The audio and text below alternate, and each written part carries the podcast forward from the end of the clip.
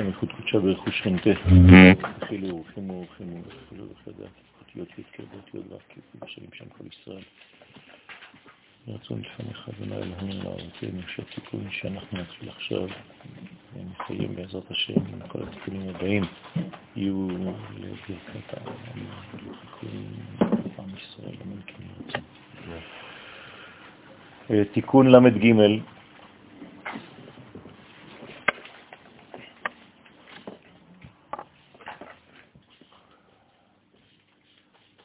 נראה מהמשך המאמר שצירוף תיקון זה הוא בראשית בית ראשית.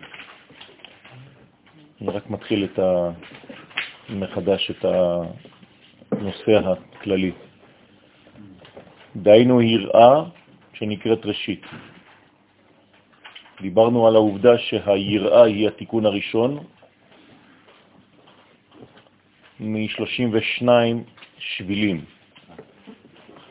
ויש בכללות שתי בחינות שהן טוב ורע. ובהמשך נבהר בפרטות את המדרגות השונות שיש ביראה. כן, ראינו שהיראה היא הכלי הראשון להשגת החוכמה בעולם, לגילוי חוכמת השם בעולם, חייבת להופיע מדרגה של יראה שהיא הכלי לכל השפע שיורד.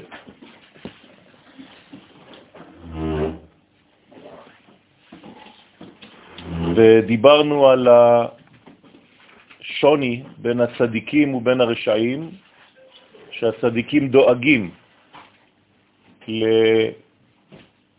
לפיתוח הכלי הזה, בעוד שהרשעים אינם חוששים על יראת השם, ולכן הכלים משנים את אה, עניין הגילוי. הגילוי הוא תמיד אותו גילוי, נובע מן האחדות האלוהית הכוללת, מן המוחלט, והשינויים נעשים רק ביחס לכלים. לכן הרשעים הגמורים, גם כשהם מקבלים טוב מהקדוש ברוך הוא, כן? או כשהם מקבלים אה, מדרגה אחרת, אין להם אה, חשש מהמדרגה שנקראת יראה.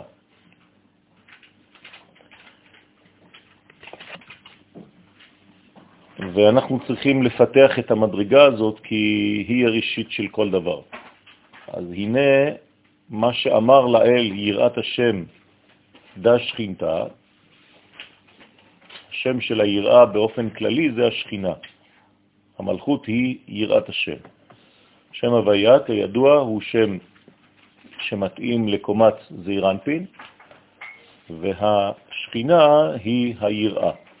כשיש כלי, כשיש שכינה, כשיש מדרגה של כנסת ישראל, אז י' כו' החלק הנותן, המשפיע, יכול בעצם להשפיע.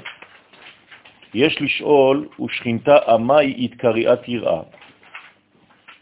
אז שואל הזוהר הקדוש, מה הטעם שהשכינה נקראת יראת השם? למה השם הזה מיוחס לשכינה? דהה היא מסתרא דעמודא דאמצעיתא התנטילת. כי הרי השכינה נתקנה מצד זעירנפין. אז למה מיוחס לה עניין של שמאל, שבעמוד האמצעי הכולל מחסד וגבורה, שהם אהבה ויראה. אז השאלה בעינה עומדת, למה אנחנו מייחסים לשכינה צד שמאלי? בעוד שהשכינה היא אמצע. הרי היא ממש באמצע בין כל הצד של החסדים ובין כל הצד של הגבורות. אם כן, ראוי שגם השכינה תהיה כלולה משניהם. תשובה, אלא ודאי שלפעמים נקראת השכינה גם אהבה. היא לא רק יראה, הצד של הכלי נקרא יראה, אבל כשהיא מקבלת, בגלל שהיא כלי ראוי, אז היא מקבלת את האהבה, כמובן, אז גם היא בעצמה נמצא, נמצאת באמצע, כיוון שהיא כלולה מגבורות ואחר כך מחסדים. כי כמה דעמודה דאמצעיתה נטיל מרחמה ודינה דאינון ימינה ושמאלה, כמו שזה רנפין, שהוא בעצם גם כן נמצא באמצע, שבעמוד האמצעי מקבל מרחמים ודין, שביסוד דבינה, שהם סוד חסד שבימין וגבורה שבשמאל, הכי היא נטלה מתרוויו. כמו כן, גם השכינה מקבלת משניהם, מחסד ומגבורה, דזיר אנפין. הוא מפרש מסתרה דשמאלה, מצד הגבורה שבשמאל, דא התקרעת יראה פחד יצחק. אז כשהיא מקבלת מצד השמאל כדי לבנות את הכלי שלה, אז היא נקראת פחד יצחק. מה זה פחד יצחק? לא פחד שאנחנו מייחסים לו ברחוב, אלא פחדו של יצחק אבינו. מה זה הפחד של יצחק אבינו?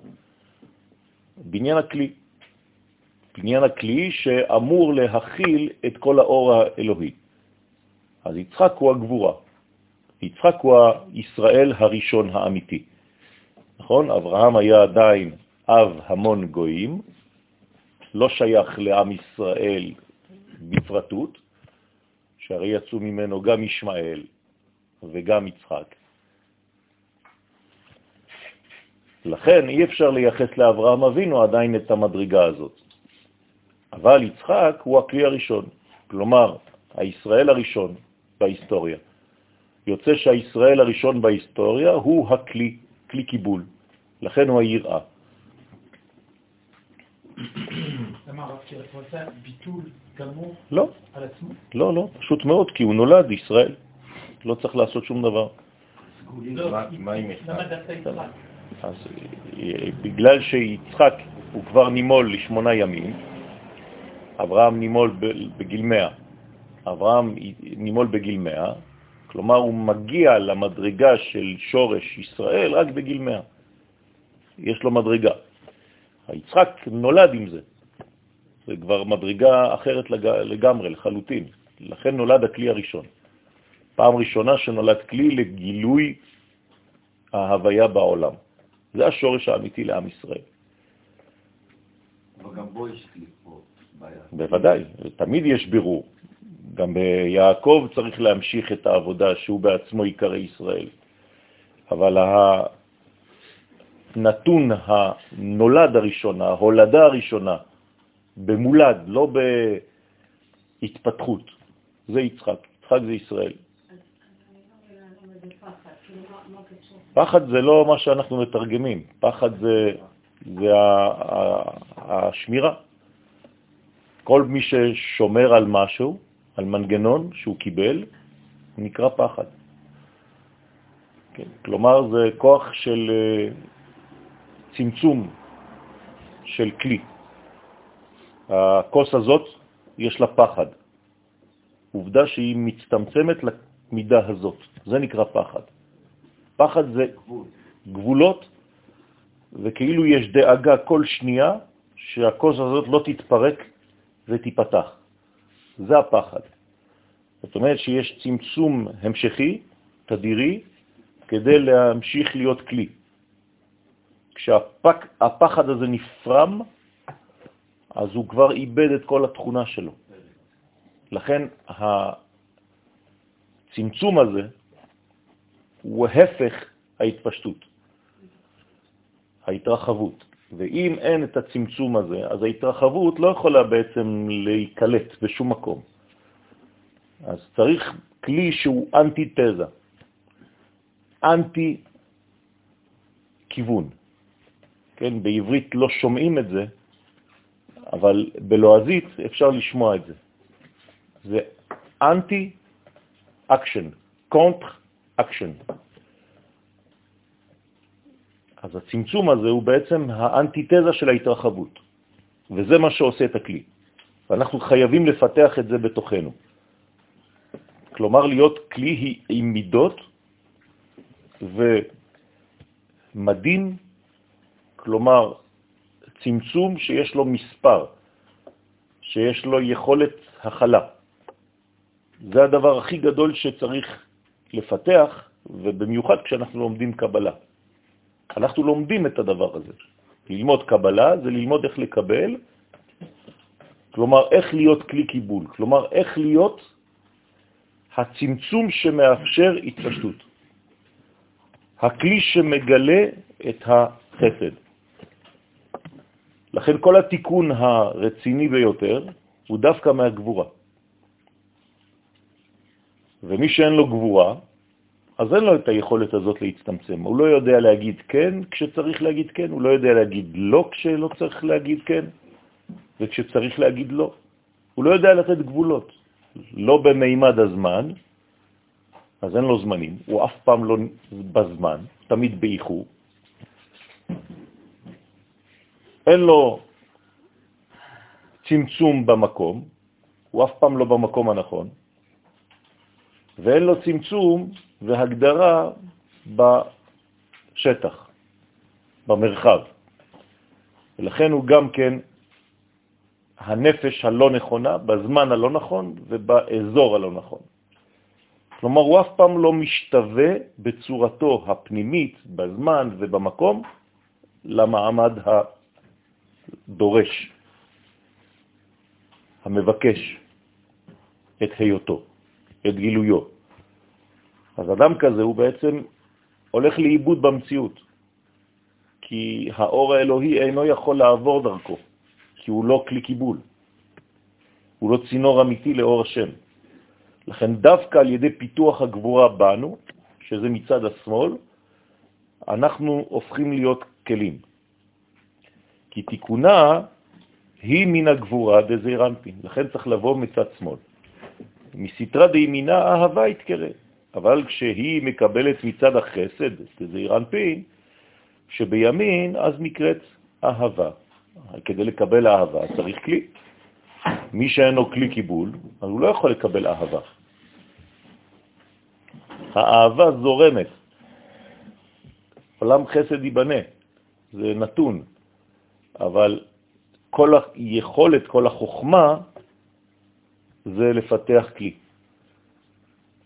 ולכן הגבורה היא האלמנט החשוב ביותר בעולמנו, כי החסד הוא מתפשט, הוא אלוהי. אבל אנחנו נברנו ככלים, וצריכים לפתח את הדבר הזה, זה נקרא פחד. ודע פיקודת עניינה, אז לכן מצוות אהבת השם היא כבר מצווה שנייה, אחרי מצוות היראה. קודם כל יש יראה, כדי לפתח כלי, ואחרי זה אתה אמור להזרים בתוך הכלי הזה אהבה. אז זה כבר מצווה שנייה. מצווה ראשונה להיות כלי, מצווה שנייה, לעזור להזרמת החסד, האהבה. ויתמר בה שנאמר בה, ואהבת עולם אהבתיך, על כן משכתיך חסד. כלומר, החסד והאהבה זה עניין אחד.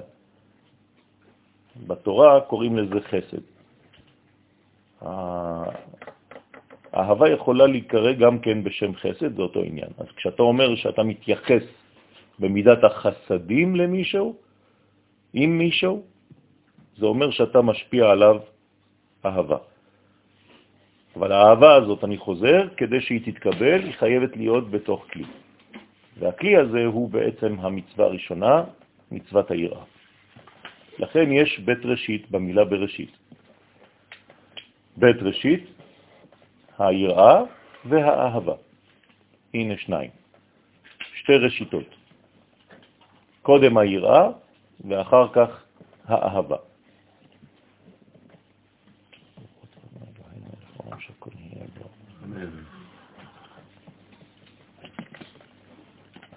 לכם עכשיו דוגמה שכדי להשפיע חסד בתוך הגוף, אני חייב לצמצם את זה על ידי הברכה. הברכה עושה כלי, והמשקה הוא בעצם הגילוי. אבל אם לא הייתי מברך לפני, אז הייתי שותה אבל בלי כלי. זה אומר שהחסד שנכנס לתוכי הוא חסד מסוכן מאוד. כיוון שאין לו יעד, כי אין לו בניין, כי אין לו מידות, ולכן חז ושלום הוא יכול גם מבחינה פיזיולוגית להתפשט בצורה לא נכונה בגוף. שלא נדבר על מה שקורה בעולמות העליונים, שזה גם כן הפרת הסדר. שהרי מה זה סדר? גבולות. בכל מקום, תמיד סדר זה גבול. אז מי שפועל בלי סדר, אז הוא לא בסדר. אז יש בעיה. ומטרן ציטרין אילן, ומאלו שני הצדדים של החסד והגבורה, יתקרא עמודה דאמצעיתה אור ונר. אז זה בעצם משני הצדדים האלה, מצד החסד שנקרא אהבה, מצד הגבורה שהיא המידות, שהיא הכלי, אז אנחנו בעצם מגלים את העמוד האמצעי, כן, שנקרא בעצם אור ונר. אור זה האור, זה השפע שיורד, ונר זה הכלי. כמו שבמצוות, הנר זה המצווה, מצווה זה כלי. כי נר מצווה ותורה זה אור. אז כדי שהתורה תתפשט בעולם צריך מצוות. מי שאינו מקיים מצוות, אז התורה לא יכולה להתפשט, כי התורה זה אור השם, והיא צריכה כלי, כלי זה מצווה. לכן יש אור ונר. אז נקרא זעיר אנפין שבעמוד האמצעי אור ונר, אור מצד החסד ונר מצד הגבורה. ושכינתה אורה אבוקה והשכינה נקראת אורה, מצד החסד והאבוקה מצד הגבורה. כן, מה ההבדל בין אורה ובין אבוקה? כן, מה זה אבוקה בעברית? לפיד. כשיש שתי פתילות. בסדר? למשל, אסור להדליק את נר חנוכה באבוקה. צריך שכל נר יהיה לבד עם פתילה אחת, מה שלהפך מהבדלה. בהבדלה צריך אבוקה. צריך שתי פתילות. אי אפשר להדליק נר יחיד בהבדלה. לכן יש נרות מיוחדים להבדלה. למה לא להדליק נר אחד בהבדלה? למה צריך להדליק אבוקה? כן? להפך. ריבוי כלים באור אחד במשך השבוע. מה זה ההבדלה? מה עושה הבדלה? היא מבדילה, נכון? אז היא צריכה לדעת איפה נמצא כל דבר, למרות שהדברים נראים בחיינו כלהבה אחת. זה הסוד של ההבדלה. זאת אומרת, לדעת ממה זה בנוי. מה? כן, אבל אתה צריך לדעת שיש שניים. אתה צריך לדעת שיש ריבוי שהוא נראה לעיניך כדבר אחד, אבל שזה באמת מדרגות שונות.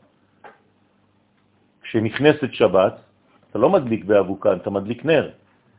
גם אם אתה מדליק שני נרות, הם נבדלים אחד מהשני.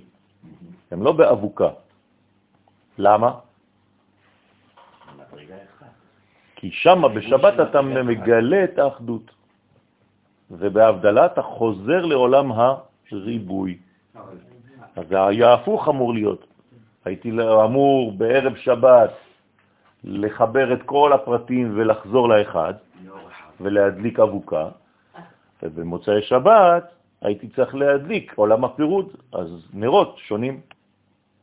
מה אתם אומרים? אבל אנחנו רוצים מקדושת השבת לימי החול, ואז אה, עם האבוקה אתה יכול אה, יותר אה, לחשוב על זה, כי אתה משרף את שניהם ביחד לתוך כל השבוע. יפה מאוד. זאת אומרת שבערב שבת, דווקא בגלל שאני נכנס מעולם הפירוד לעולם האחדות, אז אני מדליק שניים כדי לגלות את האחד. במוצאי שבת אני חוזר מעולם האחדות לעולם הפירוד, ואני רוצה להביא איתי את האחדות האלוהית הגדולה הזאת. לכן, גם כשאני יורד לעולם של פירוד, אני לוקח איתי את האחדות האלוהית שרכשתי בשבת. כאילו שהיא שומרת עלינו במשך כל כן, השבוע. מצד הגבורה ומצד ראייה, ממה שכתוב, ליהודים הייתה אורה ושמחה. כלומר, מה זה לעיתים הייתה? השכינה, השכינה היא הייתה ליהודים, שהיא אותיות אור השם, אורה, אור ה', רוצה לומר שהשכינה היא האחרונה של השם הוויה, המאירה ליהודים. וראייה, כן, שהשכינה, הראייה שהשכינה נקראת אבוקה, כי הכי הוקמו מראה מתניתין. כך פרשו חכמי המשנה במסכת פסחים, דף ח' עמוד א', צדיקים קיימין כמה שכינתה כנר לפני האבוקה. כלומר, הצדיקים כנגד השכינה הם כמו נר ביחס לאבוקה. הנה, שבעצם מי זה הנר כאן? הצדיק. ומי זאת האבוקה? השכינה. אז הצדיקים נקראים נר, אז הנשמות של הצדיקים זה נרות, עומדות ונכללות ומתבטלות כלפי אור השכינה שהיא האבוקה. זאת אומרת שהצדיקים הם נחשבים מה, מהבחינה של העירה והאבוקה נחשבת מהבחינה של החסד? של, החס, של החיבור, של הכל, של הכללות. אבל הצדיק הוא זה שהכלי שמכיל, לכן הוא העירה. הוא מגלה, כלומר אני יכול לגלות את האבוקה בנר. אני יכול לגלות את הנר הפרטי, כי יש לי שמש. אם לא הייתה שמש, שנקראת כנסת ישראל, לא הייתי יכול לגלות את האנשים הפרטיים שהם הצדיקים. אז כל צדיק הוא כמו נר שנחצב ממה? מתוך האש הגדולה הזאת. ולכן אני צריך לדעת את חלקי מתוך האבוקה הכללית של כנסת ישראל, שנקראת אבוקה, אני צריך לדעת את מקומי כנר. לכן מבואר בזוהר בפרשת משפטים, דף קכ"ד עמוד ב', כי שם הוויה י' כ' ו' כ', כשסתם כותבים שם הוויה, הוא תמיד בזעיר אנפין. כלומר, שם הוויה רומז על רחמים. ושם אדנות, א' ד' נ' י', סתם כשכותבים שם אדנות, הוא תמיד במלכות. יש בפנים במילה אדנות דין. אבל לפעמים, שזעיר אנפי נקרא בשם אדני, יכול להיות דבר כזה, שזעיר אנפי נקרא שם אדני, והמלכות נקראת שם הוויה. למה זה יכול לקרות דבר כזה? כי המלכות, מה היא מגלה בסופו של דבר? את הכללות, את זעיר אנפין. והוא עדיין לא הגיע לשלמות, אז הוא נקרא אדני. אתם מבינים? זאת אומרת שלפעמים, כן, איך קוראים להנהגת המשפט? איפה נמצאת הנהגת המשפט בעולם הזה? באיזו קומה? בזעיר אנפין, בזה. אז איך יכול להיות שבזה, שזה שם הוויה, מופיעה הנהגת המשפט, שזה ממש דינים? להגיד לך שבעצם זה אירנפין, כיוון שהוא עוד לא הגיע ליעד הסופי, אז הוא בעצמו יכול להיקרא גם כן שם אדנות. והמלכות, שהיא כבר המסך המגלה את הכל, היא שם הוויה. ולכן, וכן על זה הדרך, יוצדקו השמות כולם בכל הספירות, כי הכל בדרך השאלה. תהיה גמיש ותבין שהדברים משתנים לפי המצב. לפעמים הזכר הופך להיות נקבה כשהוא מקבל, והנקבה הופכת להיות זכר כשהיא משפיעה. ומאמר הבא מפרש כי מצד שורש החסדים והגבורות, שנקראים חוג, שבבינה, נקרא זעירנפין שהוא בנה של הבינה בשמות החסדים והגבורות, שהם הוויה ואדמי. כלומר, כיוון שזה אנפין הוא הבן של העולם הבא, של הבינה, נכון? הוא הבן הראשון שנולד ממנה, לכן יש בו גם שם הוויה ולפעמים גם שם אדמי. ואחר כך מפרש את צירופי שמות הוויה ואלוהים, השייכים בפרטות במלכות ובבינה. אז עוד פעם, שם הוויה, בגלל שהוא כללי, יכול להתגלות במלכות, אבל בשורש איפה הוא? בבינה. אז גם הבינה היא שם הוויה. בכל מדרגה אתה יכול לגלות שם הוויה. לכן כששואלים צריך כל הזמן לדרוש באיזה עולם ובאיזו קומה אתה דורש ומדבר. אם אתה לא יודע, אז זה סתם. וכשזה סתם, אז מסתמה זה אצילות. אם הזוהר לא מפרש באיזו קומה, אבל אתה כשאתה לומד, אתה צריך כל הזמן לשאול איפה אנחנו נמצאים. באיזו קומה אני אוחז עכשיו, בלימוד הספציפי הזה. אז כיוון שבינה זה כולל את הכל, אז גם שם זה שם הוויה. והמלכות היא שם אלוהים, שהיא מלובשת בתוך המימד של הגילוי בעולם הזה בטבע. לכן יש לנו הרבה שמות, ויש לנו הרבה לבושים, תלוי באיזו קומה. גם מלך יכול ללבוש בגד לבן. זה לא אותו בגד שבן אדם רגיל לובש, גם אם שניהם לובשים לבנים. אז זה לבן וזה לבן, אז תחליט. נכון, אז תלוי מי. המלך שלובש בגד לבן זה לא כמו בן אדם רגיל שלובש בגד לבן. ו... ולמה למה השתמשתי באותה מילה, לבן? כי זה המשותף, אבל צריך לדעת באופן ספציפי בלבן של מי. לכן גם בשמות אני צריך לדעת איפה אני נמצא, ולכן להיות גמיש ולדעת איך לתת שמות לכל דבר. כי השם הוא ההגדרה של הגילוי. הוא מפרש את עניין החסד והגבורה שבזעיר אנפין ואומר, מסתרה דימינה י' כו' מצד החסד שבימין זה נקרא הוויה, אז הנה, כשאתה אומר שזה זה שם הוויה, למה אתה נותן לו את השם הזה? כי מה התכונה של זעיר? נתינה. בכללות הוא חסד, גם אם יש בו בזעיר יש את ספירת הגבורה. יש. היא, היא לא חסדים, היא גבורות. אז למה אתה קורא לכל זעיר בגדול חסד? כי התנועה העיקרית של זעיר היא המשכה. והתנועה העיקרית של המלכות היא קבלה. לכן אתה קורא בכללות לזעיר אנפין חסדים, חסד, שם הוויה, ובכללות אתה קורא למלכות שם אדני, שהיא כלי קיבול. ומסתרא דשמאלה אדני דתמן דין מצד הגבורה שבשמאל זעיר אנפין נקרא אדני. אז אם אני מתייחס עכשיו לזעיר אנפין ואני רוצה לומר שאני רוצה לדבר על הצד השמאלי של זעיר אנפין, אני חייב להשתמש במילה שם אדנות. למרות שזה עדיין בזעיר אנפין. אז התלמיד ישאל אותי באיזו קומה אני נמצא, אז אני אענה, אנחנו בזעיר אנפין, אבל בצד השמאלי שלו, שחייב לפתח את הגבורה, גם בזעיר אנפין עצמו. זה לא בלוק של חסד, והמלכות היא בלוק של דין, אין דבר כזה.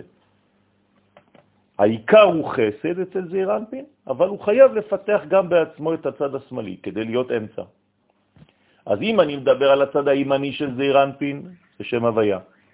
אם אני מדבר על הצד השמאלי של זעיר אנפין, זה שם אדמי. כי שם זה הוא בחינת גבורה ודין. ובגינדה ביומה הקדמאה, ובשביל זה ביום ראשון של מעשה בראשית, כתוב, ויומר אלוהים יהי אור. איך אתה אומר לי ביום ראשון, יום ראשון, יום אחד בשבוע, הוא כנגד איזו ספירה? חסד. אז למה במעשה בראשית, שאתה עכשיו בורא את היום הראשון, אתה בורא את החסד, למה אתה לא משתמש בשם הוויה? למה אתה אומר ויומר אלוהים יהי אור? אלוהים, הגבורה, צריך להגיד לי יהי אור. איך יכול להיות דבר כזה? ללמד שכל בריאת העולם היא רק דבר אחד, בנייה של כלי. לכן כל מה שנאמר במעשה בראשית זה כלי אחד גדול שצריך לבנות אותו. ויש לו החלות, החלות, כלים, כלים, שבעה כלים. לכן זה חשוב מאוד להבין את הסוד הזה. אפשר להבין אבל שכאילו רק... בתחילת היצירה זה מאלוהים, כאילו אלוהים הוא הראשון שהתחיל ליצור דברים. לא, לא, לא זה מה שאני אומר, למה? אני שואל את השאלה למה. אבל בשביל מה כל זה? אתם אומרים לי, אתם מסבירים לי מה קורה, אני מנסה להסביר לכם השורש. מה זה השורש? שכל העולם זה כלי. זה העניין של העולם. עולם זה כלי, עולם פירושו כלי. בריאה פירושה כלי. אם אין כלי, אין גילוי. חי התחלנו ולהגיד עירה, ובתוך העירה אהבה. אבל הבנייה של העולם עצמה זה העירה, אבל לפני זה היה את החסד כדי לבנות את העולם. זאת אומרת שלפני החסד... לפני הכלי עצמו כן. יש את החסד כדי שיבוא את העירה, כדי שיבוא את האהבה בתוך... הרעיון הוא רעיון של נתינה. הביצוע הוא קודם, הוא כל, קודם יראה, כל יראה, ואז, ואז מגלים את האהבה הראשונה. אוקיי? כשאני רוצה ליצור יצירה של אומנות, הרעיון שלי הראשוני הוא השפעה. אבל כשאני מתחיל לעבוד, אני מתחיל לתת צמצום, אני מתחיל להגביל, אני נותן מסגרת, אני נותן צבע, זה כבר גוונים, זה כבר גבורות, גבורות, גבורות, גבורות. אז מה, זה, מה, מה, מה, מה צריך להיזהר בזמן שאני נותן גבורות? לא לאבד את הרעיון הראשוני, המקורי. זאת אומרת שבסוף כל הגבורות האלה, בסוף כל הציור, מה צריך להתגלות? החסד שהיה לי בראש לפני. אם לא, אז הציור שלי לא, לא נאמן להשפעה המקורית. אז הוא הופך להיות רק בלוק אחד של צמצום. זה לא מה שהקדוש ברוך הוא רוצה. כן, כשאתם בונים בית, אתם רק בצמצום, כל השלב של התהליך. למרות שברעיון הראשוני זה היה חסד. אז בסוף הבית, מה צריך לעשות? חנוכת בית, כדי להביא עוד פעם לחסד, לצאת מהצמצום. כי בזמן הבנייה אתה מצטמצם, אתה מתמסכן.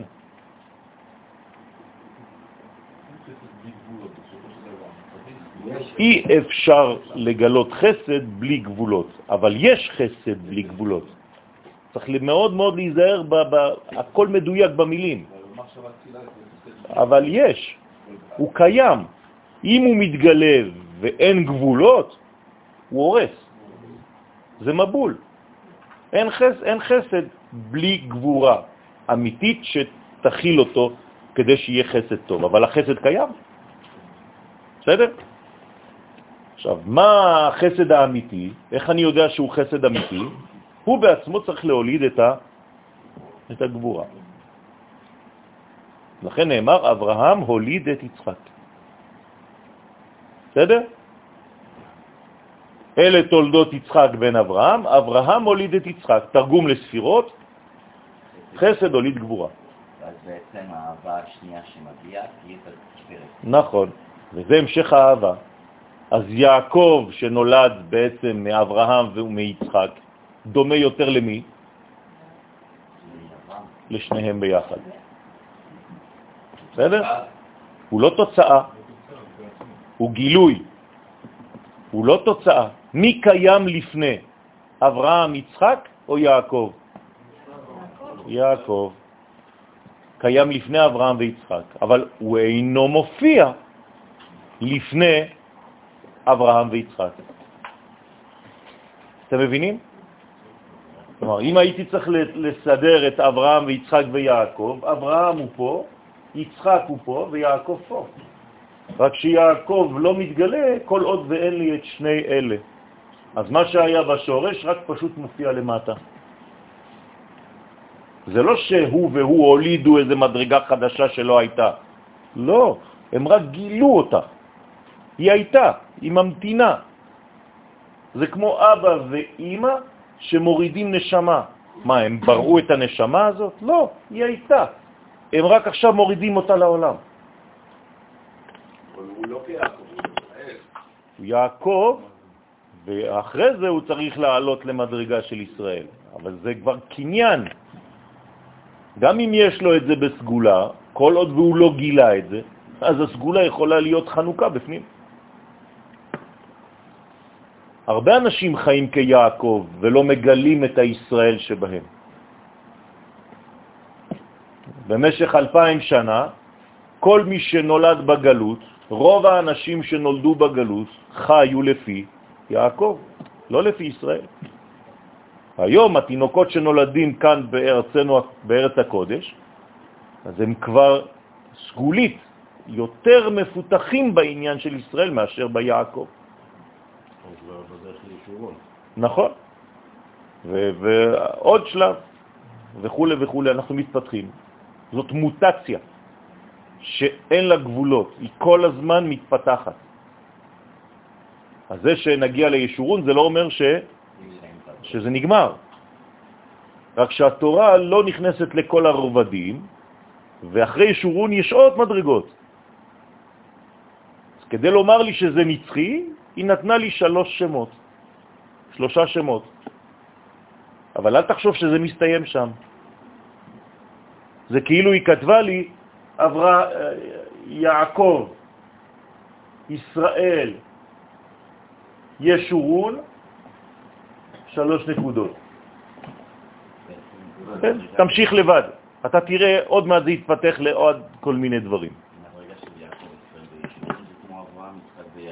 כן, אותו דבר בתוך יעקב עצמו. נכון.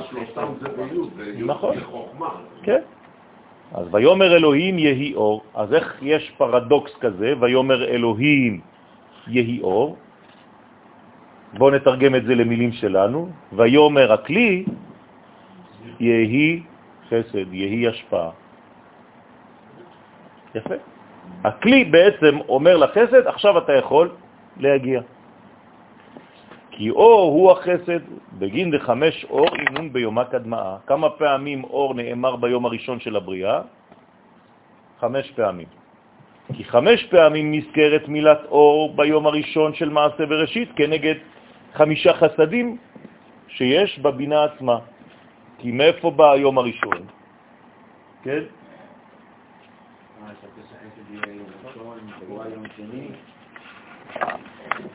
יש לנו בינה, בינה זה עולם הבא. אז הבינה היא כאן, תודה. ובתוך הבינה יש לי בעצם חמישה חסדים. חסד אחד, חסד שני, חסד שלישי, רביעי, חמישי. וזה מה שנותן לי אחרי זה חסד, שהוא היום הראשון בבריאה.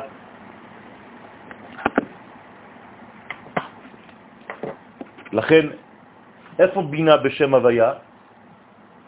י' כ' ו' כ', איזה עוד היא? ה'. אז זה ה' בגמטריה חמש, לכן יש לה חמישה חסדים. והחמישה חסדים האלה הולידו את היום הראשון הזה, את החסד הזה. אז הנה, כנגד חמישה חסדים שבבינה, ועינון ה' אילאה, הנה, והם סוד ה' הראשונה של שם הוויה. והם נרמזים באות ה' של שם אלוהים דבינה. אז גם בשם אלוהים עכשיו, אם אני כותב את השם אלו, כן? אז הנה, אותה ה'. ומתמה נערין ומכוח הבינה הם מאירים לכל גוף של זעיר אנפין. אז לכן, איך קוראים לבינה לפעמים? גם שם אלוהים. כי מדובר בחסדים האלה, שהם החמישה, שהם האות ה', ואז זה מתפשט כאן בחסד. י' בשמאלה, אות י' של שם אלוהים, שהיא בצד הגבורה שבשמאל, הכלולה מחמש גבורות, ואות י' הרומזת על חמש גבורות, לפי שנמתקו חמש גבורות בחמישה חסדים ונכללו עמהם, ונעשו מספר י'. מה זה הי' הזאת של שם אלוהים? זה חמישה וחמישה, י' זה עשר. זה בעצם חמישה חסדים שהמתיקו חמש גבורות. ודע נר, וזהו סוד הנר, כי הגבורות נקראות נר כלפי החסדים הנקראים אור. אז האור והנר, כן, אור הנר, זה חסדים וגבורות. מה שמוסגר כאן בדפוס קושטה, באמצע קטע זה ועד סוף התיקון, מקורו בהגעת הרמדל. מי זה רמדל? לא יודע, שבכתב יד, שמציין שלא מצד המשך זה בבית תיקונים שבכתבי יד, בכתבי יד, אמנם במהדורה של קושטה א' ובדרך אמת, כולם קיימו את לשון הזוהר בלי סוגריים. טוב, נראה מה זה מתפתח. אתם יודעים שקשה מאוד למקם את כל חלקים של הספרים שנמצאו, גם בזוהר הקדוש, ולכן זה לא פשוט למצוא דברים. יש מצב שהוא לא רציף. נכון.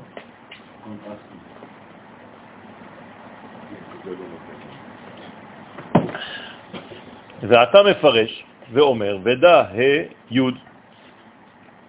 הנה ה' י' מן אלוהים. אתה לוקח את ה' י' מאלוהים. מה זה ה' י'? בגדול, מה זה ה' וי'? מוכין, נכון? בסדר? אז אם אני מוריד את המוכין מאלוהים, נשאר אילם. אי אפשר לדבר בלי מוכין, נכון? אז זה המוכין, זה חוכמה וזה בינה, בתוך שם אלוהים. אלו החסדים והגבורות, קוראים לזה בגילוי חסדים וגבורות. כלומר, מוכין מצד אבא זה הופך להיות חסדים למטה, מוכין מצד אמא הופך להיות גבורות למטה. ונרמזים באותיות ה', כן, י' משם אלוהים של הבינה.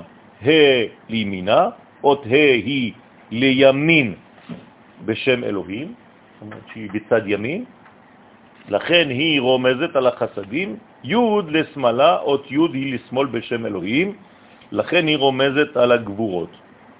זאת אומרת שכאן בעצם יש לנו כמין הפוך. והיינו בשם אלוהים קודמת הגבורה על היוד, וגוברת על הה על היוד, קודמת וגוברת הה על היוד, לכן נרמזים החסדים באות ה' והגבורות הממותקות באות י'. תזכרו שזה עשר, חמש שהמתיקו חמש. כן? נכון, זה, זה בדיוק מה שאנחנו אומרים פה. אז ו' מלא מתרוויו, עמודה דאמצעיתא, אות ו' של זעיר אנפין, שהוא ו' דהוויה. אם אני לוקח עכשיו את הו' הזאת של הוויה, שהוא עמוד האמצעי, נעשה מלא משניהם, מהחסדים והגבורות של הבינה. בסדר? כלומר, אם אני לוקח בעצם את השם הזה, זה בינה, כל זה בבינה, נכון? מתחת יש זעיר אנפין, זעיר אנפין איזה שם זה? הוויה. שתי האותיות הללו הופכות להיות ו' פה. בסדר? זה מה שייתן לי את האיזון. כי יש פה בו' הזאת גם חסדים וגם גבורות. אז זה, יש לי את שני אלה. נקרא זעיר אנפין בן י' כ'. אז הנה, הנה, הוא הבן של י' וה'. בסדר? בן לאימא, שנתנה לו את החסדים ואת הגבורות שהם י' אז אימא שלו זה הבן, זה רנפין זה הבן של האימא שנקראת בינה, אז הוא נקרא הבן של שני אלה. ואמר, ודא יהיו רזה אלוהים מלא, ה' י'. ככה כותבים אלוהים. או אילם, כמו שאמרנו, או מלא. מלא ממה? מה ומי. כן? וזה הסוד של שם אלוהים, שהוא אותיות מלא ה'. לרמוז שזעיר אנפין נתמלה מבינה בחסדים ומגבורות הנרמזים בה י' של השם אלוהים. הוא משיג דברה ואומר, דא פיקודה קדמה, שם אלוהים הזה שבבינה הוא המצווה הראשונה שקראנו לה יראה, יפה מאוד. לכן אלוהים זה יראה, זה הדבר הראשון שחייב להגיע. עכשיו, באיזה עולם זה נמצא זה? איך קוראים לעולם? בריאה. בריאה. לכן בראשית ברא. אוקיי? אז השם הזה הוא בעצם הבריאה הראשונה. לכן בראשית ברא אלוהים את השמיים ואת הארץ. מי זה השמיים? זה אירנפי נקרא שמיים, והארץ מלכות אחר כך. אז בראשית, מי זה בראשית? אבל מי זה? זה החוכמה. חוכמה נקראת ראשית, נכון? החוכמה בראשית ברא אלוהים את, ביחד, השמיים והארץ, מלכות.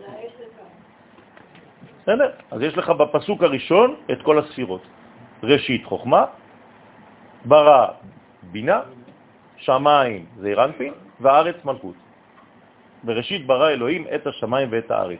תתרגמו את זה לספירות, החוכמה דרך הבינה, הוציאו את זעיר אנפין ואת מלכות, פסוק ראשון.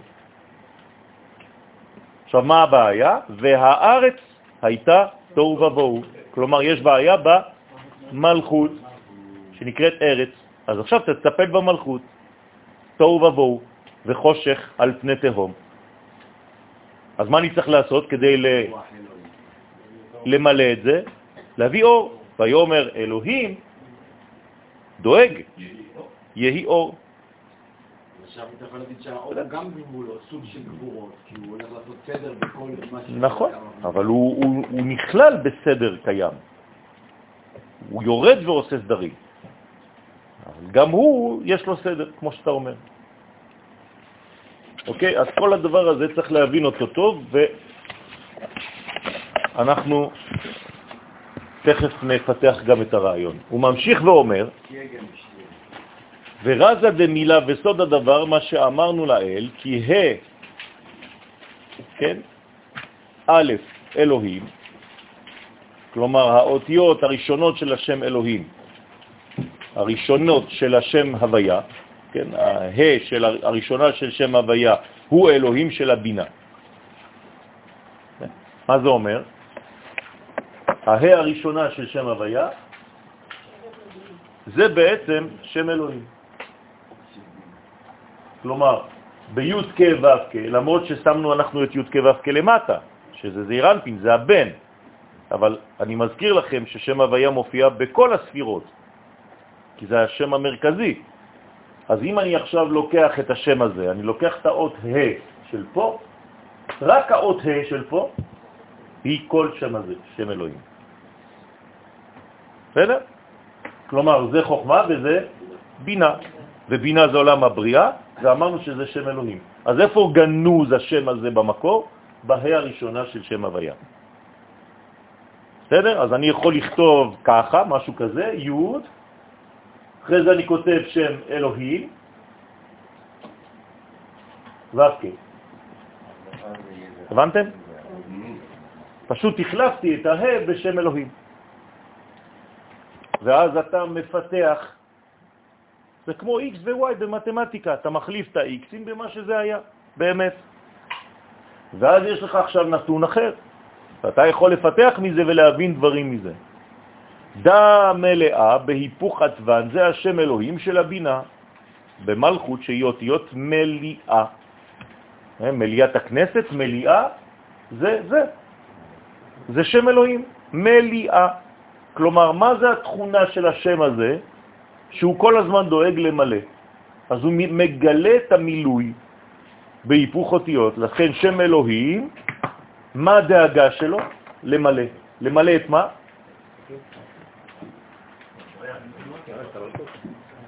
את המלכות. עכשיו, אם נתרגם את זה למנגנונים, זה אימא והבת שלה. אז מה עושה האימא? כל הזמן דואגת למלא את הבת. היא, היא, היא מלמדת את הבת שלה להפוך להיות כלי קיבול. זה התכונה של אימא. אימא מלמדת את הבת להיות כלי קיבול. אימא טובה, היא מלמדת את הבת איך להתנהל עם בעלה. ולא סתם לוקחת את הצד של הבת בגלל שזה הבת שלה, ומשאירה את הבעל של הבת בחוץ. זאת לא אימא טובה. אלא להפך, היא צריכה להסביר לבת שלה איך פועל גבר. ואיך היא, אותה בת של אותה אימא, צריכה להיות כלי, כדי להצליח בזוגיות הזאת. נכון, צריכה ללמד אותה גם להיות אימא וגם להיות אישה. כדי להיות אימא טובה צריך להיות אישה. ולא להישאר רק אישה. ולא להישאר רק אימא. צריך לדעת את שניהם. וזאת הבעיה שאנחנו בעולם של פירוד, כשהאישה הופכת להיות אימא, היא מפסיקה להיות אישה. כן? אז היא, היא מאבדת, כי זה או זה או זה, לא. זה גם זה וגם זה. אז זה כל התכונות האלה באות מהשורשים. כי המלכות הנקראת אני, אומרת אני מלאה. מליאה הלכתי. ודע איזה עירה דאי מליה מתלת עטוון, וצירוף זה רומז על ה' הקטנה, האחרונה של המלכות, כי היא מלאה. ממה? משלוש אותיות, י', ה' וו'. אז הנה אני מוריד את הה' האחרונה עכשיו. כל זה, מה זה עכשיו? אם אני רוצה לקרוא לזה בשם חדש, מה זה? זה המלכות. בסדר? הרי אם אני מוסיף ה' זה רק הכלי שהולך לקבל את כל זה. כלומר, המלכות ממה היא בנויה? הרי אין לה שום דבר מעצמה. אז מה היא? יקו. אבל כיוון שהה הזאת היא כבר שם אלוהים, אז אני צריך לקחת את כל האותיות שיש פה. יש לי י', יש לי ו' ויש פה אלוהים. כל המנגנון הזה, כל הצירוף הזה, זה מה שיש בתוך המלכות. זה מובן? יפה, זה, זה הדבר האמיתי, זה התוכן. דהיינו היא מלאה מה י' דחסדים וגבורות הנ"ל. הוא מקבל את אותם על ידי הוו דזעירנפין שהוא נקרא מלא. בסדר?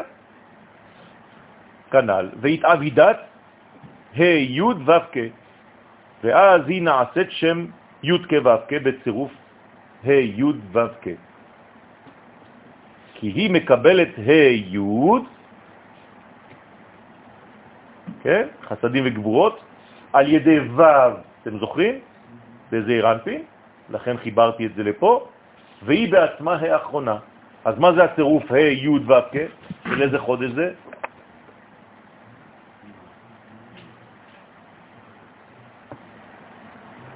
אה?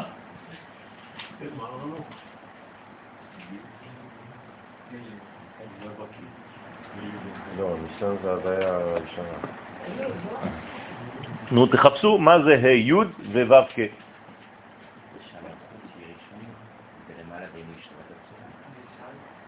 מה? טוב, תחפשו. ה' י' ו' כ', כי היא מקבלת ה' י' בחסדים וגבורות על ידי ו' דזעיר אנפין. והיא בעצמה אות ה' אחרונה, הרי הצירוף זהו שם ה' י' ו' כ'. ואמר עוד, כי לעילה היא הוויה. אה? אז מה זה אומר? זה, זה כל המילוי, זה כל המילוי. מה זה אומר, החודש הזה? מה, מה מתגלה בעצם? איך, מה, איך זה מתגלה? מתי זה? בטו, מה קורה בטו? זה גילוי של הירח, של הכל, זה מילוי. בטו, אנחנו מגלים את שתי האותיות האחרונות, ו"ק. נכון? אם זה ה' י' ו"ק, מתי זה הו"ק מתחיל? ב-15 לחודש. אז הו"ק, הסדר הנכון של זירנפין ומלכות, מתגלה בט"ו בשבט. והה והיוד הראשונים של שני השבועות הראשונים של החודש, זה זה. בסדר? שהאיזה חסדים והיוד זה גבורות. נכון. אז למה זה בעצם הוויה הפוכה? למה... כי, כי פה אמרנו שהיוד הזאת היא בעצם חמישה חסדים שניתקו חמש גבורות. לכן זה בצד השמאלי. ופה ההא הראשונה הזאת זה חמישה חסדים כבר.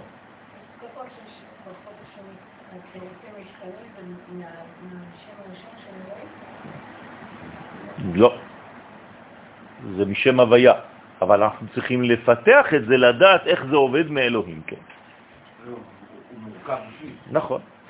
ואמר עוד, כי לאלה היא הוויה למעלה באמא יש בה צירוף הוויה. מה זה הוויה? זה שם אחר עכשיו. למעלה בשורש זה שם הוויה. מה זה שם הוויה? איזה חודש זה? לא, לא. K, ו', י', K. הפוך, ה' ו' י' כ'. אז מה זה? איזה חודש זה? עודה.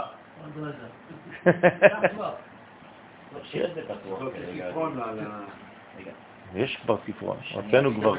אנחנו עכשיו דיברנו על זה שכל הצירופים שאנחנו מדברים יורדים מהה השנייה, נכון? נכון. שזה כאילו מצטער, אבל אפשר גם להגיד שזה י' כ' ו' כ', י' שזה החוכמה, כ' שזה הבינה, ו' שזה הזרנטין, וה' האחרון שזה התוספת.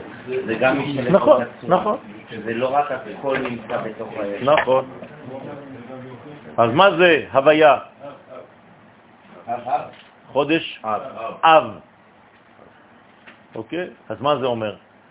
תראו מה הוא אומר פה. לעילה, למעלה, היא הוויה למעלה באימה, יש בה צירוף הוויה. כלומר, איפה נמצא חודש אב? בבינה, בתוך? איפה נמצא האבא? אב, אב זה אבא, בתוך האימא. ואיך הוא נמצא שם? איך קוראים לו? הוויה.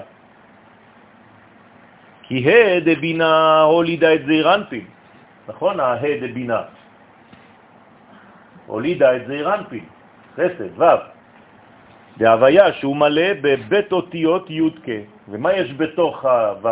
י' כ', אתם זוכרים? בחסדים וגבורות מן הבינה, ואמר, ובה מתחילים מתוון דאורייתא, ובאמא מתחילות שורש כ"ב אותיות התורה. כלומר, איפה אין אותיות עדיין? באבא, בחוכמה, בעולם האצילות. אין אותיות. התחלת האותיות, מה זה אומר? התחלת הצמצום. אותיות זה כלים. אז מתי מתחילים הכלים? בבינה. לכן באמא צירוף האותיות של השם הוויה היא על סדר א' ב' שבתורה. אז כל השמות של החודשים שאנחנו אומרים, של צירופים והכל, איפה זה נמצא? רק בבינה, רק באמא. כי היא הבריאה בראשית ברא. נכון? זאת אומרת שבעולם האצילות אנחנו לא מדברים בכלל. כמו הכל כבר מובנה, הכל, הכל בתוך... גרעין, זה גרעין, זה עדיין אה, אין סופי אין פה מבחינתנו. נכון. הבינה מתחילה בין לבין, והיינו ה' ו' ולבטר ט' י', כן? כי בסדר האותיות באה תחילה אות ה' ואחר כך האות ו', ואחר אות ט' באה אות י', הרי שאותיות הוויה הם לפי סדר האלף ב'. בסדר? הוא ממשיך לפרט, אה, לא, אז למה ה' בסוף? אה, בכל מקרה ה' זה ה'. אמרנו שהה זה המלכות, זה הגילוי. ואנה השתכח ה' בתראה, והיכן נמצאת האות ה' האחרונה של המלכות בצירוף של זה, של שם הוויה, שהוא הסדר האלף בית, כמו שאתה שואל עכשיו, אלא ד' הוות למהווה אלא המלכות שבגלות נקראת ד', רק בגאולה היא נקראת ה'. כלומר, איך קוראים לקדוש ברוך הוא בגלות? י' כ' ו' ד'. מה זה י' כ' ו' ד'? יהודי. אתם זוכרים שאמרתי לכם, אני אף פעם לא משתמש במילה יהודי, כי זה גלותי. אז יהוד זה רק כשאנחנו בגלות. בסדר? הייתה ראויה להיות ה', למה אתה קורא לה ד'? כמו שהייתה בזמן שבית המקדש קיים, אלא מן גרם, אלא מי גרם שנעשית ד'? כן, למה ה' הפכה להיות ד'? אמר דפרח מינה ו' דאי ירך דילה, כי אין לה תוצאות, אין לה ילדים, אין לה רגליים. אז אם אתה מוריד את הרגל לה, אתה מוריד לה את הרגל הזאת, שהיא בעצם הגאולה שלה. אז לפני שפרחה ממנה האות ו', שהיא ירך השמאלית של האות ה', אז איך קוראים לספירה הזאת? הוד. נכון? פה זה נצח. אתם זוכרים? ופה מה זה למעלה? תפארת. אז הנה האות האחרונה של המלכות, יש לה תפארת, נצח והוד. מה הורדנו? את ההוד. למה? נשארה עוד ד' בגלל שהיא בגלות. בגלות אין הוד. כי ההוד, איפה הוא נמצא? למטה, אתם זוכרים? בעוד שהנצח שייך למעלה. אז הגלות היא בעצם ד' אחת, בלי הרגל הזאת, אין לה רגליים. זה נקרא מרגלים. בעצם מה, ש, מה, ש, מה שקורה בגלות בפועל זה שהורדנו את היכולת לבצע לממש. ואת היופי שבדבר. נכון, יפה. אין יופי. בדיוק, לכן אין אסתטיקה, אין כל מה שקשור לגילוי. אין. לפי שסמ"ם פגם בירך השמאלית. איפה הוא עשה את זה? אצל מי? יעקב אבינו, יפה מאוד. עכשיו אתם יודעים שהוא בעצם נתן לו בעיטה ברגל שמאל. מה זה אומר? תהיה מכוער. היהודי המכוער הגלותי, שלא אכפת לו משום דבר שקורה לא ביופי ולא בזה. ואתה עכשיו בא לארץ ישראל, ואם אתה ממשיך את הרעיון הזה, אתה עדיין י' כ' ו', אתה יהודי ולא ישראל. חס דווקא. בזמן שהוא לקח לו את הרגל, הוא קיבל את השם ישראל. זה לא שהוא לקח לו, הוא לא לקח לו, הוא פגע, פגע, פגע. אבל יעקב נלחם. זה, כן. אם הוא לא היה נלחם והיה נכנע לזה, אז לא היה קורא לעצמו ישראל. עצם זה שהוא לא עזב והוא נלחם והוא עמד, אז מהות הפגיעה, שם זה הגלות, הרצון של המלאך הוא שעם ישראל יישאר כל הזמן גלותי. זה העניין. אבל יעקב ננצח במאבק הזה. והוא לא עוזב את המלאך. הוא אומר לו, אני רוצה שתברך אותי, רטרואקטיבי. נכון? אז עכשיו הוא קורא לעצמו ישראל. שהיא מידת ההוד שלה, כן? ואם חז ושלום המדרגה הזאת לא עובדת, אז הופכים את המילה הוד וזה הופך להיות דבה. מה זה דבה? מה? מה זה דבה בעברית? כל היום דבה. מה?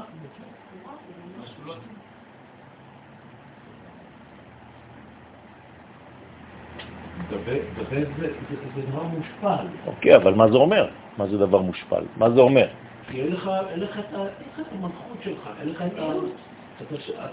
אז אני, רוצה את, המילה האמיתית של המילה דבה, מה זה אומר? כן? מאיפה זה בא? מאיפה זה נגזר המילה הזאת?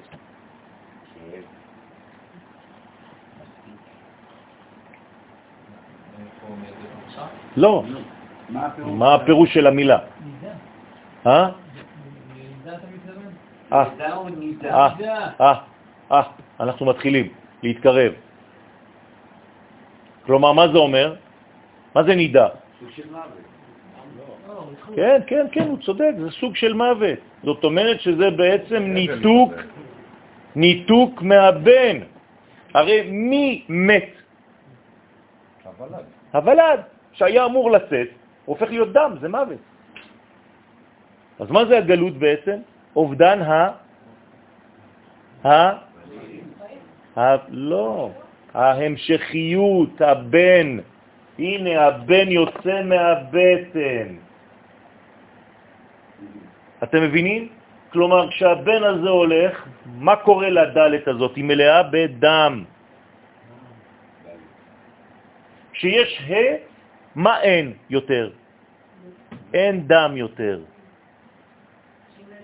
היא מלאה, היא בהיריון, ה', הריון. ד' זה דם. כשהה הופכת לד' זה גלות. גלות זה דם, דם זה חסר ילדים. למה רחל מבכה? על בניה. זה לא סתם מילים. תראו כמה לימוד דוד המלך צריך ללמוד כדי להגיע לכל מילה ומילה, שהכל סודות. זה נבואה. אבל האדם הזה מביא חיים בסופו של דבר, כי הוא ד', כמו שאמרת, אני מבין מה ההסבר שלך, ולאחר מכן הוא הופך מדלת לה' כי הוא מביא חיים, כי ללא אדם הזה. לא מתי, מתי, מתי הוא מביא חיים? ה'. כאשר הוא לא דבר. לא, אה, כן, בסדר, אבל מתי זה קורה? מתי זה קורה? אה, מה זה חיבור? זיווג זיווג. עם הבעל. מתי יש זיווג עם הבעל? לא בגלות. אין זיווג עם הקדוש ברוך הוא בגלות. רק במקום של המשכן. כי לא נאה ולא יאה למלך להזדווג עם אשתו בזמן של גלות, אלא בארמונו. לכן בזמן הגלות, איך היא נקראת? כל הזמן. דבה. היא כל הזמן במצב של נידה. הנה, במגילת איכה, מה אנחנו אומרים? כל הזמן היא נידה. כשהיא חוזרת לארץ ישראל, היא כבר לא נידה. למה? מנעי קולך מבכי. למה?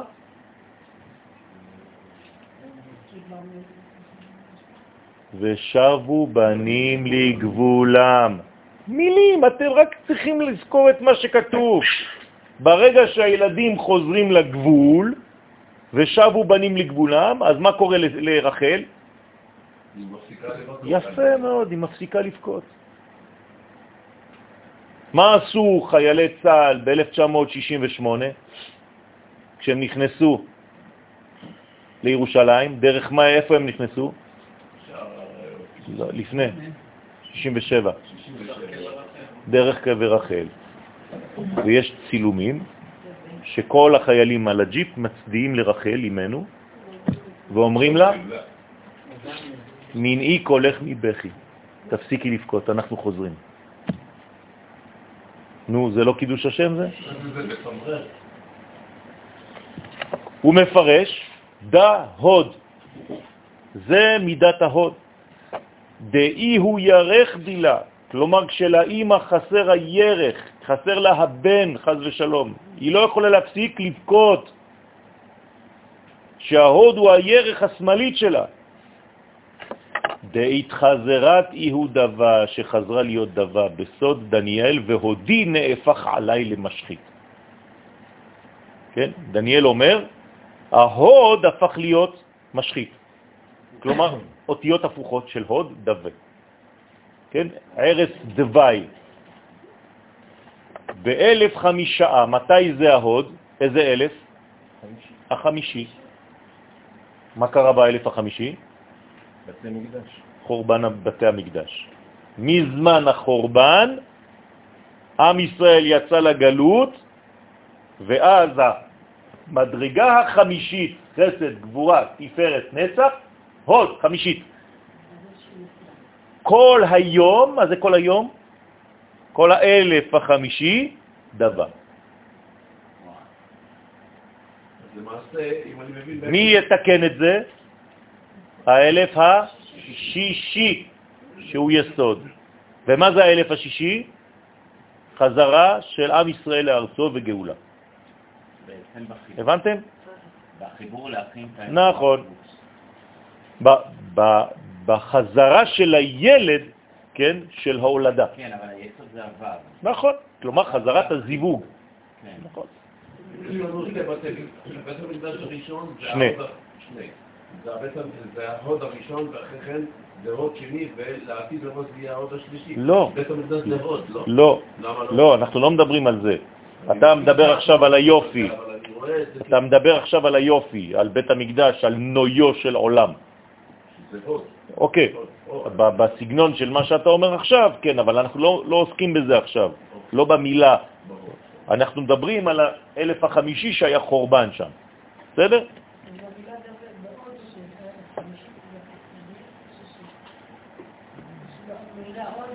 אה, את רוצה עכשיו לשחק עם האותיות 5, 6 ו-4, 5, 6 ו-6. בסדר, נכון. כל השישי, הוו החיבור, הוא היסוד נכון. להכנה השביעית, שתהיה את המלכות עצמה בה' ולא בד'. נכון. אז אנחנו חוזרים לה. באלף, באלף החמישי, שהוא כנגד ההוד, שהיא ספירה חמישית מחסד ומטה, בו היה עיקר הגלות. זאת אומרת שכל מדרגה חמישית היא מסוכנת. אוקיי? מה כתוב על אדם הראשון? שעה חמישית, מה, מה קרה? כשאדם הראשון נברא.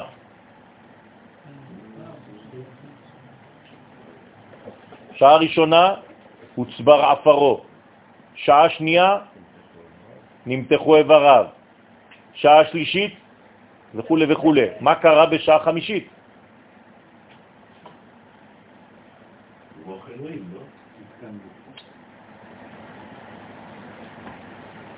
אתם צריכים... כמה רגליו. אה? שעה שישית כמה רגליו. אז מה היה בחמישית? ושעה שישית. יפה. מה זה נפתחו נקביו? זאת אומרת שלפני זה הוא היה סגור. זה גם כלי, זה גם... כלי. נכון. יצרה פתיחת נקבים לא, חמישית. נכון. מה זה אומר? שהיא אמורה ליצור את זה. ואם היא לא יוצרת את זה, אז הנקבים נסגרים. גם השישי לא יכול להתקיים. יפה. אז לכן צריך להיזהר מאוד מהשעה החמישית, שמה? שיקרה, מה יקרה בשעה החמישית? כל פעם שאתה מגיע לשעה חמישית של מעשה כלשהו, אתה צריך לפתוח את כל הנקבים. כלומר, להפוך את הנקבים לחלולים. בסדר? נקבים נקבים, חלולים חלולים. מעניין, שרפת החמץ בשעה חמישית. בסדר? לכן צריך להיזהר מאוד. וזה הפירוש כל היום דבה, שהוא אלף החמישי, יומו של הקדוש ברוך הוא, אז השכינה היא דבה. הוא מפרש איך נפגע מהוד של המלכות, איך, איך זה קרה, מה קרה. אתם רואים שזה מתאים בדיוק לזמנים שלנו, של ימי בין המצרים, שאו-טו-טו מתחילים. כן, אנחנו מתפללים שזה לא יהיה ככה השנה, כי יש לנו תיקונים גדולים השנה. גם י"ז בתמוז וגם תשעה באב חלים בשבת. זאת אומרת, אין אפילו שבוע שחל בו תשעה באב, אין כלום. כל מה שאתם רגילים לא לעשות זה ולא לעשות זה ולא לעשות זה, אצל הספרדים אין כלום השנה. פלא. זה אומר שאנחנו בשנה מיוחדת, היו כבר שנים כאלה כמובן, כן, ראיתי כבר את אה, חננאל אומר, אבל זה לא הפעם הראשונה, אז לפני שהוא יגיד אמרתי, כן, אבל אני צריך לדעת לקרוא את הזמן בזמן. ומה זה אומר לי? שכל פעם שמופיעה שנה כזאת, מה שולט באותה שנה? החסדים, האפשרות לצאת. אז זה פוטנציאלי. אז פעם שעברה פספסתי את היציאה. דיברתי בטלפון בזמן שהייתה יציאה מהאוטוסטרדה. עכשיו עשיתי עוד 20-30 קילומטר עד היציאה הבאה, סתם. נכון? אז עכשיו אני צריך לצאת. עכשיו אני צריך לנצל את ההזדמנות הזאת. אם לא תקבל סליחה. נכון. אז לכן הוא מפרש איך נפגע מאוד של המלכות, בגין דפרח מיני ירך, לפי שפרח מזעירנפין הירך הימנית, שיהיה הנצח, כשפגם בו הסמך מם. אה, לא, לא, לא, לא, לא, לא. אמרנו שהמלאך פגע ביעקב איפה? בירך שמאל. אבל אנחנו מגלים שאיך הוא פגע בו בירך שמאל? על ידי הימין. כלומר, הוא לא פגע, הוא לא נגע לו בעיטה ברגל שמאל, אלא הוא פגע בימין כדי שהשמאל יתבטל. זאת אומרת, במה הוא פגע בעצם? בנצח. מה זה הנצח? המשכיות. המשכיות, זה הכוח. זה לא שהוא נתן לו בעיטה בירך שמאל, הוא עשה לו לואו קיק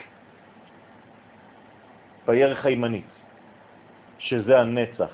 כלומר, אם אתה רוצה לאבד חז ושלום את ההמשכיות הזאת של עם ישראל, במה צריך לפגוע בו? מי זה הנצח? נצח ישראל לא ישקר. מי זה הנצח הזה? על מי מדברים? מה? הקדוש ברוך הוא בעצמו. הוא נקרא נצח ישראל.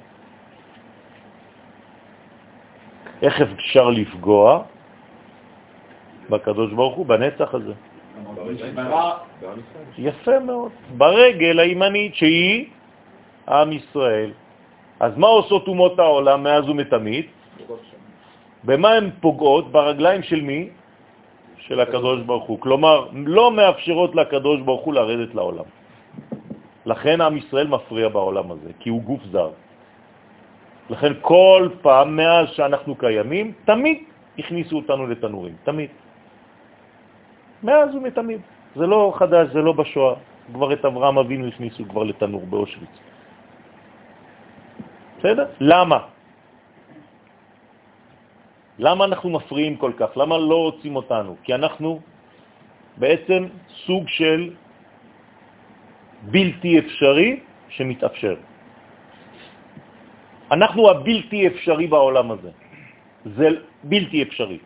ראיתם פעם אימא אחת שלנו, שרה, רבקה, רחל ולאה, שבאופן פשוט, בלי התערבות אלוהית, הביאה ילדים נורמלי? אין. כל האימהות שלנו עקרות. אם אין התערבות אלוהית חוץ, כן, חוצנית, אין ישראל. כלומר, מה אנחנו? חוצנים, חייזרים. לא סובלים אותנו בעולם הזה, אנחנו גוף זר. יהודי בתוך קבוצה מפריע, אוטומטית. אל תחשוב שבגלל שאתה עכשיו הופך להיות לא נחמד ונעים עם האומה הזאת, אז היא תהיה איתך בסדר. לא, היא שונאת אותך במהות. מה? גם ישמעאל. ישמעאל ועשיו זה מחותנים.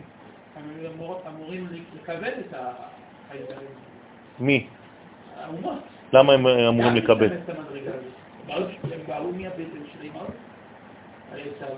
בסדר, אבל מה זה אומר? שיש להם מדרגה משותפת בשורש, אבל בתוצאה לא. למה הם באו מהאימהות? הוא מדבר על עשיו, שמילאה. זו אותה בטן. לאה, יעקב ועשיו ירצו מלאה. מרבקה, סליחה. אימהות זה רק ליעקב. למה רק ליעקב? יש לנו ארבעה אימהות. נו. אין לנו שש. נו. שרה הוציאה את אה, ישמעאל. לא, אמרת האימהות, הפילגשים. אברהם, הפילגשים, כן. כן, נכון. אמרנו רחל ולאה וזלפה ו... נכון, ובלהה. נכון. גם שרה נקראת אימא. יש לנו שרה, רבקה, רחל ולאה, וזלפה ובלהה. לא חשוב, אנחנו יצאנו שבטים מזה. אז יש הרבה הרבה הרבה אלמנטים בפנים שאנחנו הבלתי אפשרי המתאפשר.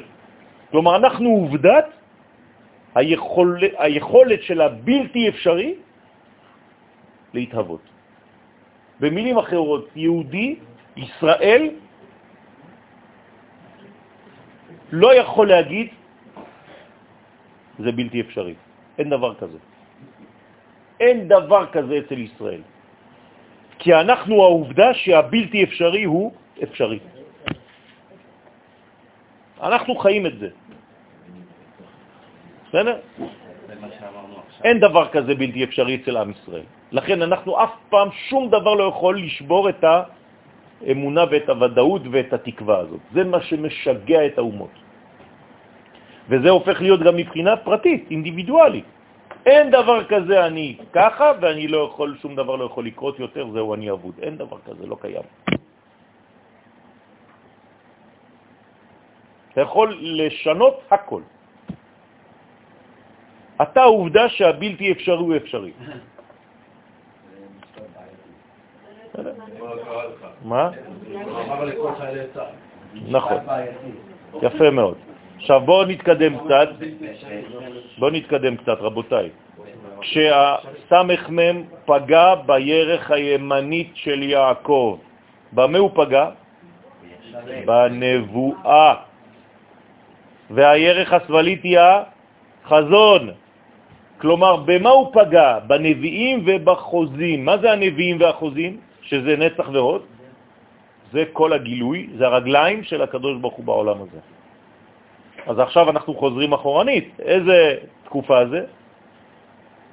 זה כבר אלף הרביעי ואלף החמישי. כלומר, יש לנו בעיה גם באלף הרביעי וגם באלף החמישי. מה זה האלף הרביעי באדם הראשון? בשעה הרביעית, מה קרה? מה זה אומר? זאת אומרת שאם אנחנו לא מגלים את האחד, אי אפשר לגלות ולפתוח את החורים ואת כל מה שסתום. דעלי יתמר שעליה נאמר ותקע כף ירך יעקב. לא ויתקע, ותקע. מה זה אומר? כאילו לבד. איך יכול להיות?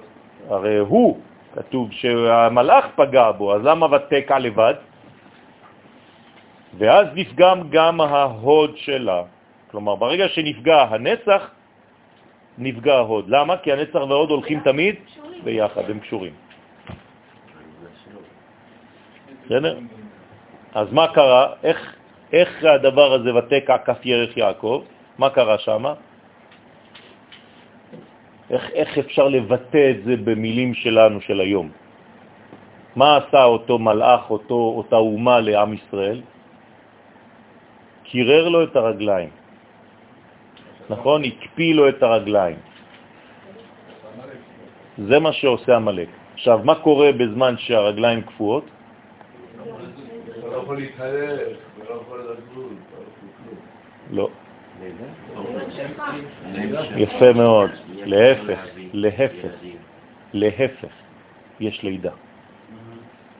ברגע שהאישה יולדת, הרגליים שלה קפואות, ככה אומרים לנו חכמים. למה? למה הרגליים שלה קפואות? כי הכל עלה חזרה לתוך הבטן. אז בחוץ שתי הרגליים הן קרות, כאילו מוות.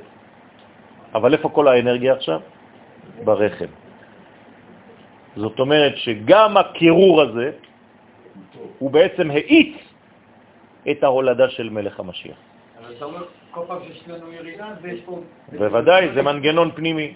זה תוצר של יפה. עוד מעט- לידה. יפה. אז בסוגריים, כי כשזון הם אחור באחור, כן? יבוא קו ימין שבו כנגד קו שמאל שלה, וכנראה בחוש, כנראה בחוש הראייה, כן? כשהם אחד מול השני, אז הירך של הגבר הוא נוגע בירך השמאלית של האישה, נכון? לכן נאסר גיד הנשה בירך ימין ובירך שמאל. זאת אומרת שאנחנו אסור לנו לאכול את גיד הנשה, מאיזה רגל? רגל? משתי הרגליים. כי זה הימין שלו, אבל זה השמאל שלה. זאת אומרת שהוא פגע, אותו מלאך, בתוך גיד הנשה. ומה זה גיד הנשה בזמן? מי זה גיד הנשה בזמן?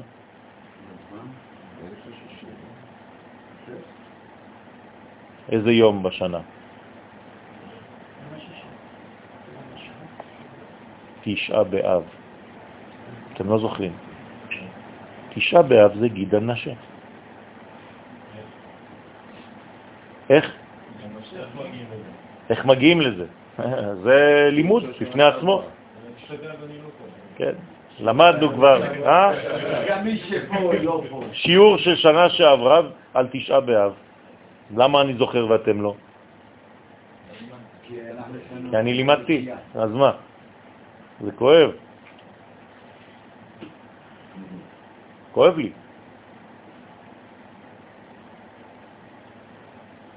טוב, זאת הנשייה, רבותיי. תשעה באב, אתם זוכרים מה זה תשעה? יסוד באב של אבא. תשעה באב, יסוד דאבא. כלומר, מי נפגע בתשעה באב? היסוד של הזכר. למה? כי אין לו נקבה, הוא לא יכול להתייחד. אז גם הוא וגם היא מנותקים אחד מהשני. זה הגלות הכי גדולה שיכולה להיות. אז מה צריך להוסיף? חיבור. מה זה האות של החיבור? ו'. אז במקום תשעה באב תהיה שועה באב. זאת התשועה באב. זה מה שצריך להתפלל. אתמול הייתי בנתניה. תשועה, גאולה, ישועה. הייתי בנתניה אתמול ושאלתי אותם, תגידו לי מה אתם זוכרים מכל התקופות האלה? רק דברים וזה וזה. אמרתי להם, אתם התרגלתם, והיו רבנים, התרגלתם. כבוד הרב, על מה דיברתם היום? על הלכות אה, בין המצרים, נכון? אני לא מכיר אותו עכשיו. מתייחס אליו. אני אומר לו, על מה לימדתם את התלמידים שלכם? רק הלכות של אבל, נכון? לא נמאס לכם? אתם ממשיכים את התפיסה הגלותית? אז הוא אומר לי, כבודו לא יכעס עליי, אני רק שלושה חודשים בארץ. לא ידעתי בכלל, אבל לא חשוב. אמר, תפסיקו עם זה, תפסיקו. כן. אם שבת נופלת בשבת. כן, חל בשבת. חל בשבת. ההנחה של אז בשבילי זה סימן כאילו הקדוש ברוך הוא אומר, מיכאל, תפסיק לדחות. נכון.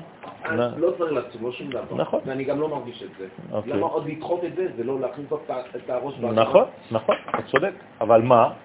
יש לנו כללים ביהדות, שאנחנו לא יכולים להמציא לעצמנו כל אחד מה שהוא רוצה לבד.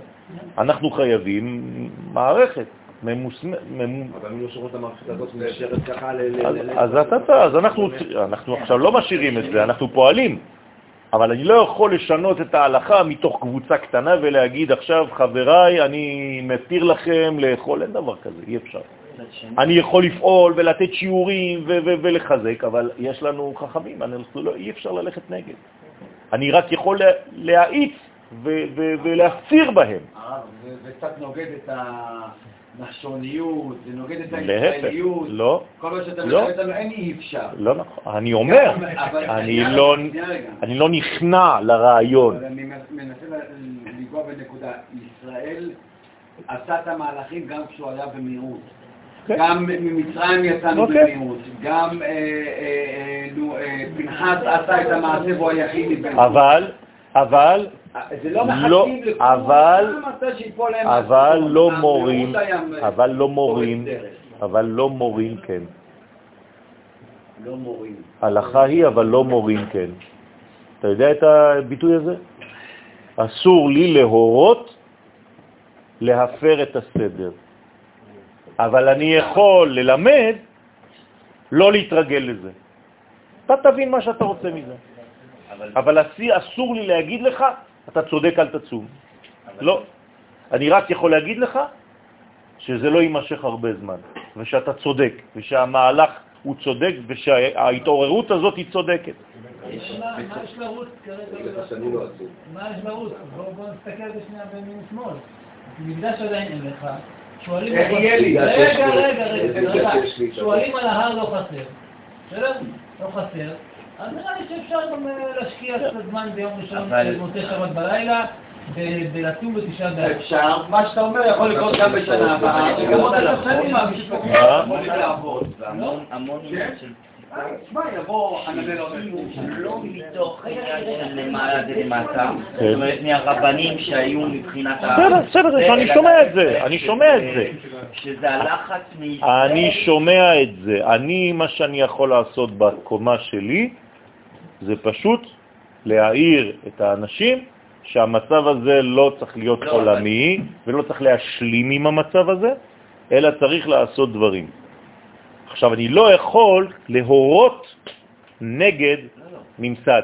אסור ברור לי. שלא, אבל בסופו של דבר יש המון דברים, אנחנו כן צריכים לדעת שיש המון דברים שזה לא הרבנים שקידמו את עוד הרעיון. פעם, זה בדיעבד, כן, זה לא כן. לכתחילה. אבל בסופו של דבר, בגלל הלחץ שנובע אוקיי. מהעם והדרישה של תעשו העם לחץ, להתקדם, תעשו לחץ. בסדר, תעשו לחץ. אוקיי. האור שעשה סדר שדיברנו כן. מאיפה הוא באור הזה? מי זה עולם? האור שעשה זה אין סדר? זה אין סוף, זה תמיד אין סוף ברוך הוא. אין סוף ברוך הוא, וצריך לדעת מאיפה הוא בא. כן? זה אין סוף שבא מהמקיף. כלומר, אור אין סוף מהמקיף שהצטמצם. למה אתה שואל את זה עכשיו? כמו שאתה אמרת פעם, מה שיכול לרפא את העולם הזה ויכול לתת את כיוון הנכון, זה האור. נכון, זה אור אין סוף. אז אני רוצה לדעת מאיפה האור הזה. זה אור אין סוף. אור אין סוף. זאת אומרת שאתה צריך עכשיו להתייחס לאדם קדמון. אדם קדמון זה הלוחות הראשונים. ורוב האנשים עכשיו לומדים עדיין את הלוחות השניים. אנחנו חייבים לחזור לאור של הלוחות הראשונים שנשברו. בוודאי, זה הזוהר. זה הזוהר. ולכן צריך ללמוד עכשיו פנימיות התורה. זה התיקון של חזרה ללוחות הראשונים. אם לא, אז אתה מתרגל ללוחות השניים. לכן, אישתם מודע דמימינה כמה תחלת למימינה. מזה נודע שמן החסד שבימין מתחילים למנות את הסדר של הספירות לפי סדר האלף ב'. כי אות א' בחסד, אות ב' בגבורה, אות ג' בתפארת, אות ד' עד נצח, ד' בנצח, אות ה' בהוד, שהיא ספירה חמישית, הוא משיג דבריו כי והוד היא הוא ירך של לימוד הילה. לעתיד לבוא ספירת ההוד שהיא ירך השמאלית תשלים את המלכות מדלת לה. זה, זה העניין. אנחנו עכשיו צריכים להוסיף את האות ו' ולהכניס את האות ו' בתוך הרגל של ה... של הדלת, בתוך הרגל, כן, אבל זה של ה' בסופו של דבר. ואמר, וידע יהיו והתייהיב ולמשה, זה העוד ניתן למשה. כן? כי משה זכה מבינה עד הוד. כך אומר הגאון מווילנה. דהוקמול שלמדנו בראיה מאמנה, פרשת פנחס, ונתן הוד למשה שנאמר, ונתת מהודך עליו. למה ניתן ההוד למשה? מהו משה? הוא פנימיות של יעקב אבינו. כלומר, התוכן הפנימי, הנשמה, זה המשה של כל המהלך הזה.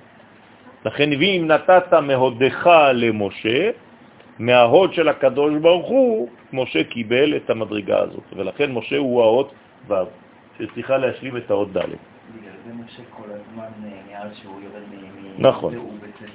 נכון. כשהוא. לא הולך, לא כשהוא מתגלה, כן. כי, כי עוד, עוד, עוד לא יכולה להיות, לראות לראות את הפנים. כי יש מדרגה, יש סכנה בספירה הזאת. יש סכנה בספירת ההוד, יש סכנה בירחיים, יש סכנה של חוסר רצון להמשיך הלאה, ושל כאילו אה, לנתק את הקומה התחתונה מהמציאות, לממש. יש איזה מין רצון לשבת בשקט ולא לעשות כלום ולא לשנות כלום ולא ללכת, לא להמשיך להתקדם. זאת הבעיה שלנו. כדי להתקדם צריך רגליים. ואם יש לך רגליים, יש לך אומץ. זה לא סתם שיש לך רגליים. רגליים שווה אומץ. ומי שאין לו אומץ, אז הוא משותק. ולכן צריך ללכת. וזה מה שהקדוש ברוך הוא אומר ל- ל- לישראל הראשון בהיסטוריה, גם כשהוא הגיע לגיל 100. לך לך.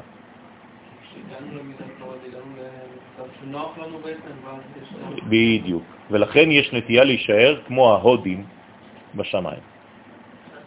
לכן ההוד זה ספירה מסוכנת.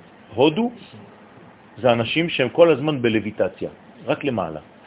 תלך להודו, אנשים שאולי שהלכו, כן, זה הכל רוחניות למעלה. ולצערנו, גם אצלנו זה, זה, זה הגיע. זאת אומרת, שמעתי תוכנית על, על איזה זוג שבאו מחוץ לארץ, אה, אנשים מאוד מאוד גדולים במוזיקה והכל, ופרופסורים לכל מיני לא יודע מה. והבן אדם, מה שהוא מוצא להוציא מהפה שלו, זה שהוא למד מהרב שלו שהעיקר זה הרוחניות. אין מה לעשות בחומר פה בארץ ישראל. בשביל מה באת? כן. כלומר, עוד פעם גדעו ממך את הרגליים. אז מה אתה עושה? אז האישה המסכנה, המראיינת, היא לא מישהו מה אומרת לו, אבל איך אתה חי? מה, אתה צריך לאכול, לא? אז הוא מתבלבל, כבר לא יודע מה לענות, כן? קומבינות. טוב, יש לכם שאלות? או שאנחנו עוברים לתיקון הבא. ברוך אדוני לעולם, אמן ואמן. מן העולם ועד העולם, כן. דיברנו על העניין של הירך ימין וירך שמאל, שהמלאך פגע בירך ימין. וזה פגע בשמאלית. אז בעצם בגלל זה יעקב מבקש ממנו את הברכה והוא מקבל את הישר אל, זה המקום שנפגע, המקום של הישר אל שישירות ויורד, ואנחנו ההמשכיות של הקדוש ברוך הוא של האל. לכן הוא מקבל בחזרה את מה שהמלאך ניסה לפגוע בו. במילים אחרות, מה זה ישראל? בלי להסתבך. זה הרגליים. זהו. זה הרגליים. ישראל זה הרגליים. יעקב, מה זה? הגוף. יעקב זה פה, זה בתפארת. איפה זה ישראל? הרגליים. זהו. בסדר? כלומר, מי יותר גבוה? רגליים. הרגליים, ולא החלק העליון. זה הפוך ממה שאתה חושב. לכן כשיורדים, מה עושים בעצם? עולים. לכן, מה זה עלייה לארץ ישראל? זה ירידה לחומר. ומה זה ירידה? עלייה לשמיים. כן, כן. זה בדיוק מה שאני אומר. מה את אומרת עלייה לרגל? צריך להגיד עלייה לראש. מה זה עלייה לרגל? זה הפוך, את, שם שמה לב שאת אומרת שני דברים הפוכים? אז מתי עולים? כשיורדים לרגליים. זה נקרא עלייה. בסדר?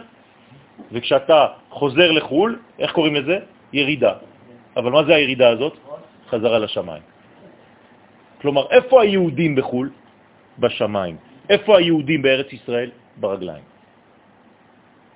בסדר? טוב, תיקון למדלת.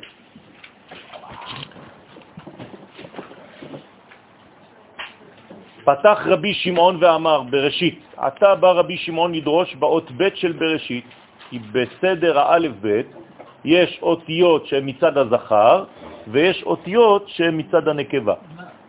מה? קרה למהלכים של יעקב שהוא יצא?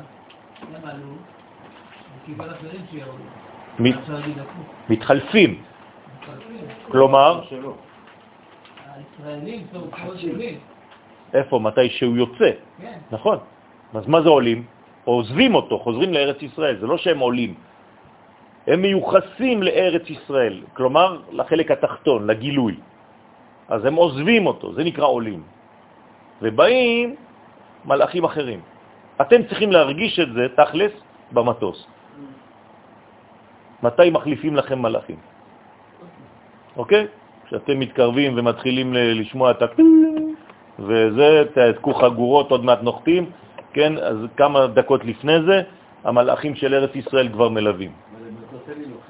כן? אל, תדאג, יש הרבה דברים. יש שילוחים. כי בסדר האלף ב' יש אותיות של מצד הזכר ואותיות מצד הנקבה. למשל, א' זכר, ב' נקבה, ג' זכר, ד' נקבה וכו'. ככה זה עובד. ככה זה עובד. כלומר, הנה אינפורמציה חדשה וחשובה מאוד, שלפי האותיות שאתה בעצם מורכב מהן, או מפתח איזשהו רעיון, אתה צריך לדעת מאיפה יש. אז כל הפרד, כן? לאט לאט. כל הזוגות הם נקבות. נקבות. בסדר? ואמר, כן, אז תראה מה זה, איך, איך זה, עכשיו אנחנו מבינים דברים לאט לאט. ועיין באריכות, בזוהר חדש, שיר השירים. יפה. אתם רואים שכל שיעור מביא איתו עוד מדרגות ועוד מדרגות. זה כבר לא שיעור א', תהיה גמיש, תהיה גמיש. בסדר? הפכנו לכם פה את כל השמות, נכון? נקבה, נקבה. אז בגלל זה כשאתה שואל שאלה למקובל ואתה אומר לו, נכון שזירנטין זה, י' כ' ו' כ' וזה, אז הוא מסתכל עליך וצוחק, מחייך, אתה רוצה מאיפה הוא יתחיל לענות לך? כן. אה. כן. אז הוא אומר לך, בסדר, טוב, נו, תמשיך, תגיד מה שאתה רוצה להגיד. מה... כן. אז ב' נוקבה בפתיחה לקבלה להוא דגמיל חסד עימה. אות ב' היא בחינת הנקבה, דהיינו המלכות, שהיא פתוחה כלפי אות ג', שהיא סוד החסד הגומל חסד עימה. אז רגע, רגע, אני לא מבין. מי גומל למי? האלף גומלת לבית או... ה- יפה. זאת אומרת שהנקבה מקבלת גם מהאות שלפניה וגם מהאות שמאחוריה, שבעקבותיה. אוקיי? כן, עשינו, כבר למדנו עד הסוף את הספר רש מילים של הרב קוק, מי שהיה בסבב הזה, כן, בשיעור לילה הזה, ואתם זוכרים את זה. נכון. אז המסך של הבית, לאן הוא פתוח? לגימל. אז הגימל בעצם גומל עם הבית, רטרואקטיבית, כאילו כבר עבר והוא גומל את החסד. צריך להבין. הוא מפרש, ולמען למי היא פתוחה לקבל? ואמר לי, מינה לחסד שבימין. דעת י' על רשה כגב נדה. אז ג' כי יש אות י' על ראש האות ג'. איך כותבים ג'? ככה. יש אות י' קודם כל, יש לה רגל, ואחרי זה יש לה פה צ'ופצ'יק, אוקיי? אז האות י' הזאת, מה היא? זה האות י' שהיא על ראש ג', באופן זה, ג', רומזת על המוחין של אבא שהם החסדים שעל ראש זעיר אנפין. שזעיר אנפין הוא סוד אות ו', הנה אות ו', כתבתי ו', אז כל זה זעיר אנפין, אבל מה זה היוד הזאת? זה החוכמה, זה אבא, שהוא על הבן שלו, שזעיר אנפין, ואלו האורות נמשכים ליסוד דזעיר אנפין, ומהם נותן היסוד דזעיר אנפין לנוקבי הערת החסדים. ובגינדה, בשביל זה אמרו חז"ל, בבבא בתרא, הרוצה להחכים ידרים. מי שרוצה לקבל חוכמה ילך לצד ימין, דרום. פירוש הרוצה להחכים בתורה, יכוון בתפילתו להמשיך מוכין דאבא שהם בצד ימין שבדרום, כי שם הוא מקור התורה. כלומר, אתה עכשיו מתפלל, אתה צריך לכוון בתפילה שלך לימין. כי בימין זה הדרום והדרום זה החוכמה, ומי שרוצה לקבל חוכמה אחרי זה בלימוד, עכשיו הוא בתפילה, אז הוא בעצם צריך לכוון את זה. אם לא, אז הוא טועה. איך זה אומר, איך זה נאמר בלשון חז"ל?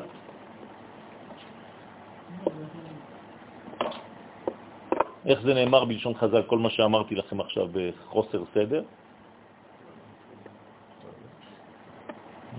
אה?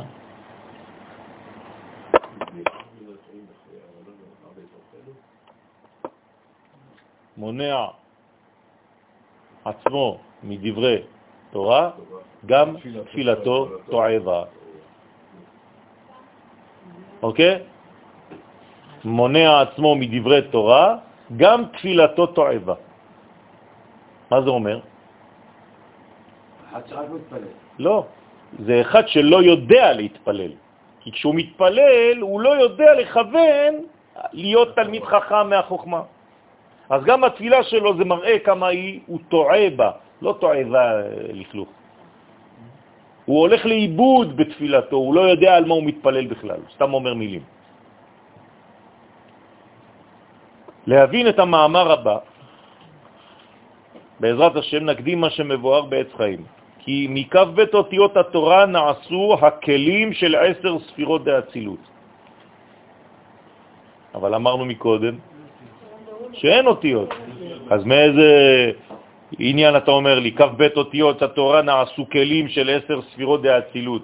אז תחליט, או שהאותיות באו אחרי, בעולם הבריאה, או שבכלל הכלים של הצילות הם באו מאותיות, אז מה, יש אותיות יותר גבוהות? ויש ספירה שיש לה אות אחת, ויש ספירה שיש לה שתי אותיות, ושורש העניין מבואר בזוהר פרשת אחרי. ותיקן הקדוש ברוך הוא את צורות האותיות, שכל אות מחזרת פניה מן האות שלפניה. ואינה, ואינם פנים בפנים. כלומר, אתם רואים שהאותיות כולן הולכות גב, אה, פנים אל גב, פנים פנים של האחורית לגב של מי שבא אחריה. כאילו אנחנו הולכים אחד אחרי השני. אני אף פעם לא רואה את הפנים של הגימל, אם לא הייתי צריך לכתוב ככה גימל. נכון? ואז הבית היית אומרת לה, שלום, מה שלומך? נפגשות. אין דבר כזה. למה? למה? כי זה באג.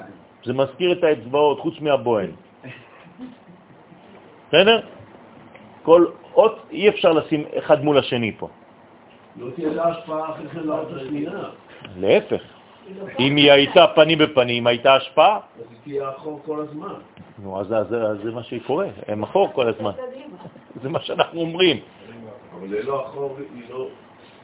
להפך, פה זה כל ספירה רואה רק את העורף של מי שבא לפניה. אה, לאט לאט, לאט לאט, לאט לאט, לאט לאט. יש אות אחת לפחות שאמורה לשנות את הפנים שלה. ככה, מהצד השני. למה? לא. לא. אות אחת. לא. יש לי, נשאר לכם עוד כמה. 19. מה, מה? לא. תוריד. עוד. תוריד. תוריד. תוריד, תורידו. תורידו, תורידו, תורידו. נשאר לכם לא לא הרבה. צדיק.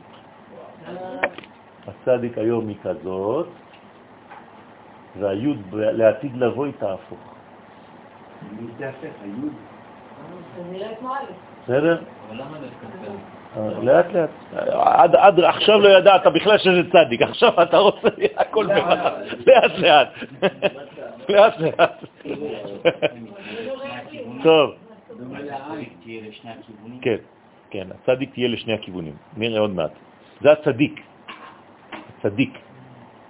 הלוואי שנהיה צדיקים כאלה, שנראה לשני הכיוונים האלה, אבל זה מדרגה בפני עצמה, לאט לאט. טוב, ותיקן הקדוש ברוך הוא צורת האותיות, שכל אות מחזרת פניה מן האות שלפניה, ואינם פנים בפנים הרומזים על ייחודי הספירות. כי אז היה חשש שהחיצונים שהם סוד העריות ינקו משפע החסדים על ייחוד הספירות הקדושות. כלומר, מה קורה כששתי ספירות נמצאות פנים בפנים, שתי מדרגות? זיווג, אבל מה קורה בזמן זיווג? יש חשש שהחיצונים יבואו וינקו. למה? כי מה קורה בזמן זיווג? שפע. שפע בוודאי. יפה. שני הגבים שלהם, הגבות שלהם, הגבים שלהם חשופים. אז מה צריך בזמן זיווג? שמירה.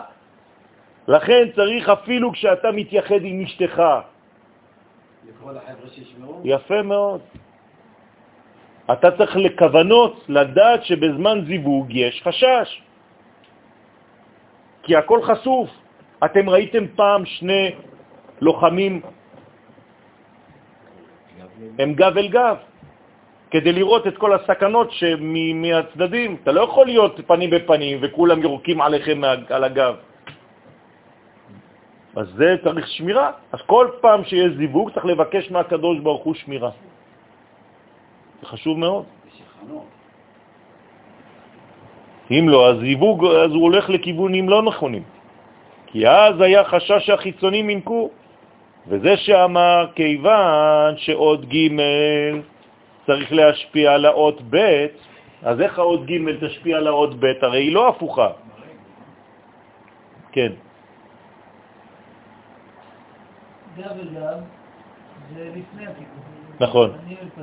אחרי התיקון. לכן מה קורה אחרי התיקון? יפה, בדיוק. להפך, כשאתה מתנסה, אתה מתחיל להיות בסכנה.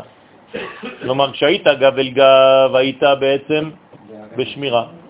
מה זה גב אל גב? סגולה. מתי הבעיה? לא בסגולה, בבחירה. גב אל גב זה סגולה, זה, זה, זה, זה, זה נתון, אתה לא עשית כלום. זה המצב ההתחלתי. לא שם מתחילה הסכנה, הסכנה מתחילה כשאתה רוצה לצאת עכשיו, לפועל, ולהתחיל לעשות עבודה. אז מה אתה הופך את הסגולה? אתה צריך להוציא ממנה על ידי בחירה. ברגע שאתה בוחר, אתה נהיה פנים ופנים. אז פה אתה צריך שמירה, לבקש שמירות. זה נקרא תפילת הדרך. בסדר? כשאתה בבית, אתה כמו אחור באחור. כשאתה בדרך, אתה פנים בפנים. אתה מתחיל לפעול, ולכן אתה צריך שמירה. אם כן, הבית שלך זה הסגולה, היציאות שלך זה הבחירה. כן, יש עוד שאלה? טוב. היציאה מהמקום הנכון, והזמן הנכון, כן. זה- התקדמות לבחירה של גילוי מדרגה נוספת מהסגולה הבסיסית. יש לך סל למעלה, תיק, ויש בו את כל הסגולות. ויש לך עולם למטה, שיש לך את כל הבחירות. כל פעם שאתה עושה פעולה, אתה מוריד חלק מהסגולה ובוחר בו. ברגע שתרוקן את כל התיק הגדול הזה, אתה תהיה שלם למטה. קוראים לתיק הזה גוף. זה גם נשמות? זה אותו דבר, כמו בנשמות, עד שתכלנה כל הנשמות מן הגוף. מה? לא, זה, זה, זה נקרא תיק גדול, שנקרא גוף. הוא מכיל את הכל. אתה לא מוריד, אתה רק מחבר. אתה לא מוריד. אתה, מגלה. אתה מגלה, אתה לא מרוקן, זה נקרא לגלות. נכון. אם כן, המאי ג' אחור לבית, אז למה עוד ג' אחוריה לעוד ב'? אה, הלא היה צריך להיות שהעוד ג' תהיה פנים בפנים, כמו שציירתי פה, עם העוד ב', כי דרך המשפיע להשפיע פנים בפנים. משיב אל הרזה דמילה, אל הסוד הדבר הוא מה שכתוב, ואיש אשר ייקח את אחותו, דהיינו שזעיר אנפין ייקח את המלכות שהיא אחותו, בת אביו או בת אמו, לא חשוב מאיפה, כלומר או מהחוכמה או מהבינה, שהיא בת אביו מצד שאבא יסד ברטה, וגם בת אמו כי היא נתקנת על ידי האימא שלה, רוצה לומר אם זון יתחברו פנים בפנים תמיד, הזיווג שלהם הרי הוא לא תמיד, נכון? הוא רק לפרקים. אבל אם הוא היה תמיד, ירגישו הקליפות ויסתכלו בשעת הייחוד וינקו מהשפע של ייחוד זון. וראה את ערוותה, שזה רנפי נראה את יניקת החיצונים, זה נקרא לראות את ערוותה, הנקראים ערווה במלכות, והיא תראה את ערוותו, והמלכות תראה את יניקת החיצונים הנקראים ערווה שבזעיר אנפין, חסד הוא. פירוש עניין זהו חרפה וקלון שהחיצונים יונקים מזון.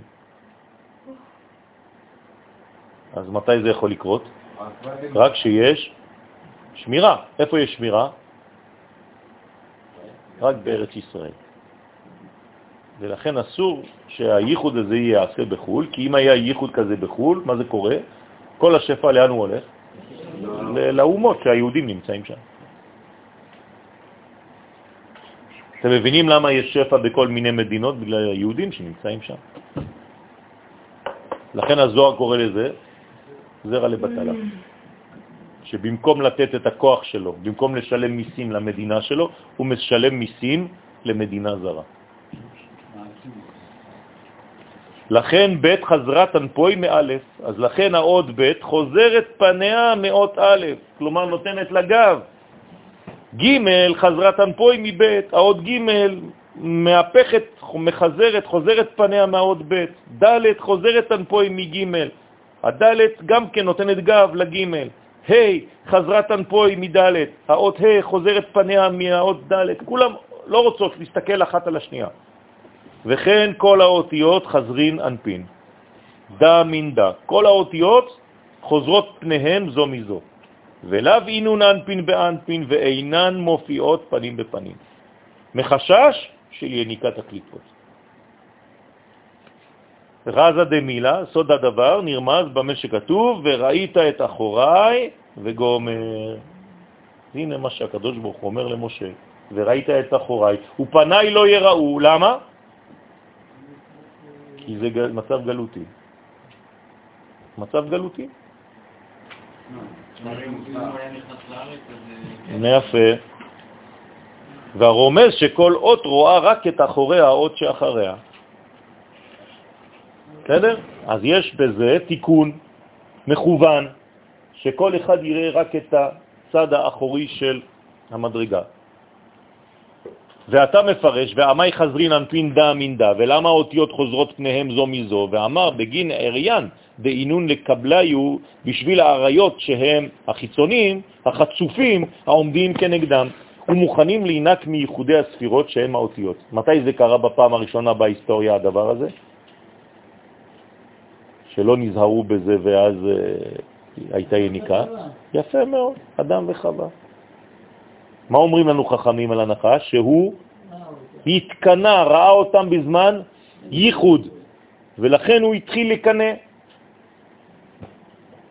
ומשם הייתה יניקה הראשונה, חז ושלום, בהיסטוריה. לפני כניסת השבת. אם הדבר הזה היה נעשה בשבת, הייתה שמירה. לכן בשבת יש מצווה של זיווג. ולכן תלמידי חכמים, מתי הם מזדווגים? רק בשבתות. רק. אנשים פשוטים, כן, מתייחדים מתי שבא להם. רק שניים בחודש. בסדר, אז, זה, אז צריך להיזהר גם כן, לא להיות uh, חסיד שוטה, ש... ש... כן. חוץ מליל טבילה שהוא לא תמיד בערב שבת, יכול להיות ביום חמישי, אז מה, אתה לא תקיים מצוות, אה, כן, חס ושלום, אה, עונה? אז יש לא. גברים ונשים שמענישים אחד את השני. מענישים? כן. בשקרים, או שהאישה טוענת שזה לא הזמן של המקווה, היא כל הזמן טוענת שהיא נידה, או שהגבר, כשהיא הולכת באמת למקווה, הוא לא רוצה להתחבר אליה. זה דברים אסורים מאוד חמורים בתורה. מאוד חמור הדבר הזה. לא לשחק עם הדברים האלה. זה רק לטובת המשפחות, לא לשחק עם הדברים האלה. דהיינו, א' לקבלי ארור דאי הוא ערווה. אות א' יש כנגדה קליפה הנקראת ארור, שהוא סוד ערווה. ועלי תמר ועליה נאמר, ארור שוכב עם אחותו. כן, מקולל, מי ששוכב עם אחותו. הוא מפרש דאילן אריין הם החיצונים כל חד שכי ועם אימה. כלומר, אצל החיצונים אין שום אה, סדרים, כל אחד שוכב עם מי שהוא רוצה ועם מי שבא לו, יכול להיות הבן עם האימא שלו וכו', ועם אחותו ועם הבת שלו וכו', חז ושלום. כל זה זה נקרא עריות, יש 15 כאלה בכל התורה, וזה בעצם הפרת הסדר הקוסמי של הקדוש ברוך הוא בעולם. וזה הרס, זה חורבן, ותראו איך העולם היום מכל השטויות האלה, מכל הדברים האלה. כן. כי זה חסד. נכון, זה חסד בלי גבולות. זה מה שאמרתי, החסד קיים, אבל בלי גבולות זה הרס. חסד בלי גבולות זה מבול, זה הרס, זה חורבן. בוודאי, זה נקרא חורבן. גם אמרת שזה בשורש זה אידיאלי, כלומר במקור הנשמה הכי קרובה נקראת אחות, זה נקרא נשמות החיות. הכל נשאר במשפחה. הכל נשאר במשפחה, אבל בירידה לעולם הזה, בגלל שהעולם הזה הוא בעטיפות חיצוניות, אז בעולם הזה זה כבר איסור. כלומר, מדרגה התעפקה, התרחקה מה, מה, מהשורש שלה. אז היא ירדה לעולם הזה. התחלנו ככה. התחלנו ככה, נכון. ככה העולם התחיל. כולם הלכו עם האחיות שלהם. נכון. מה לא מהאדם אה? הראשון? גם יוצאים מזה כן. לא לא. מה זה? לא לא.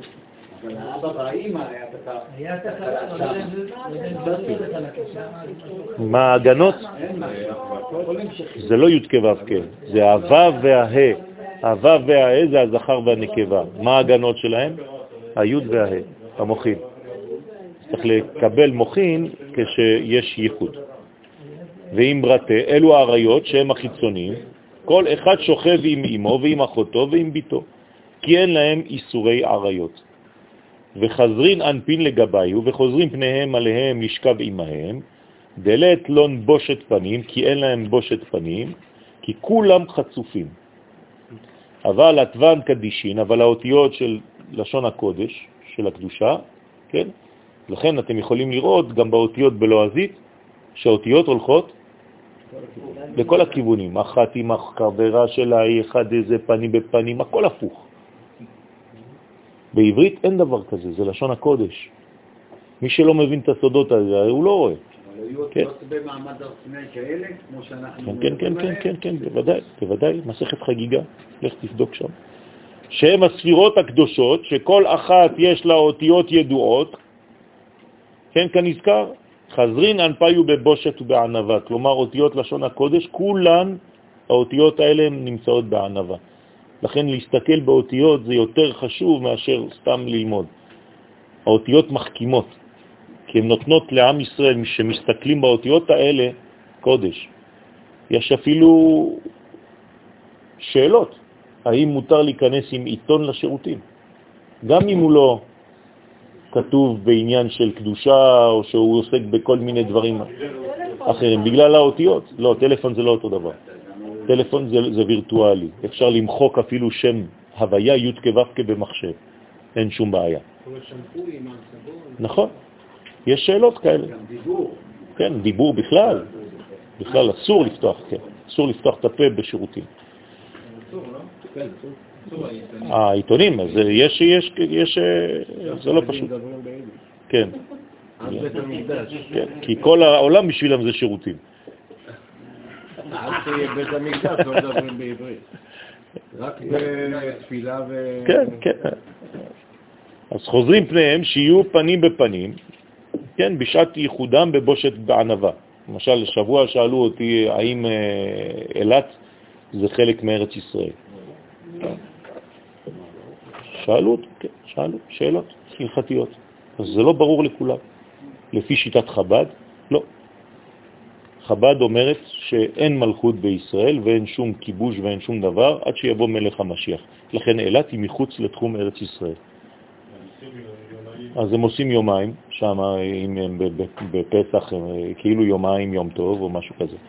כן, מירושלים אז זה לא ארץ ישראל. נכון, נכון. אנחנו סוברים אחרת לחלוטין, לפי השיטה שלנו. אילת היא חלק מארץ ישראל, קודם כל בתנ"ך היא מופיעה, וחוץ מזה גם בכיבוש.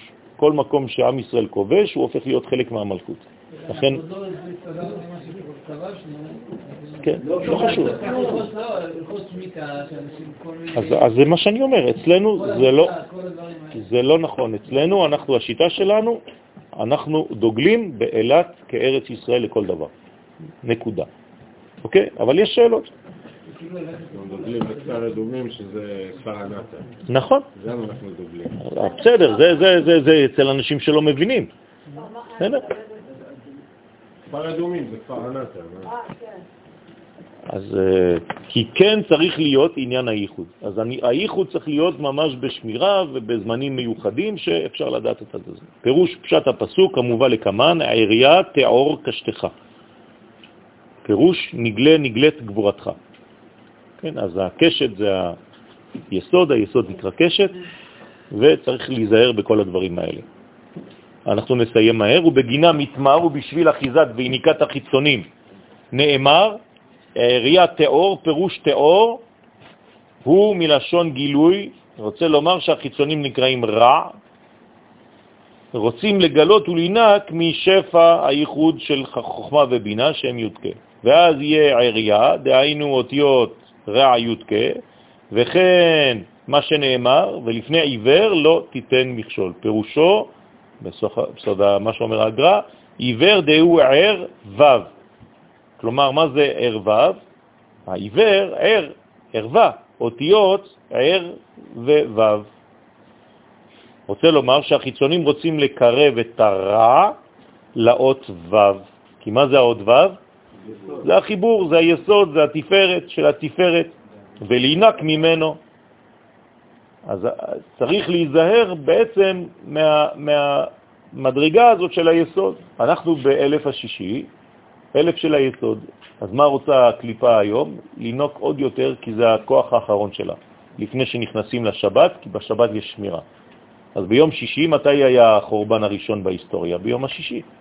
אדם וחווה, מתי חטאו בעץ הדעת? ביום שישי.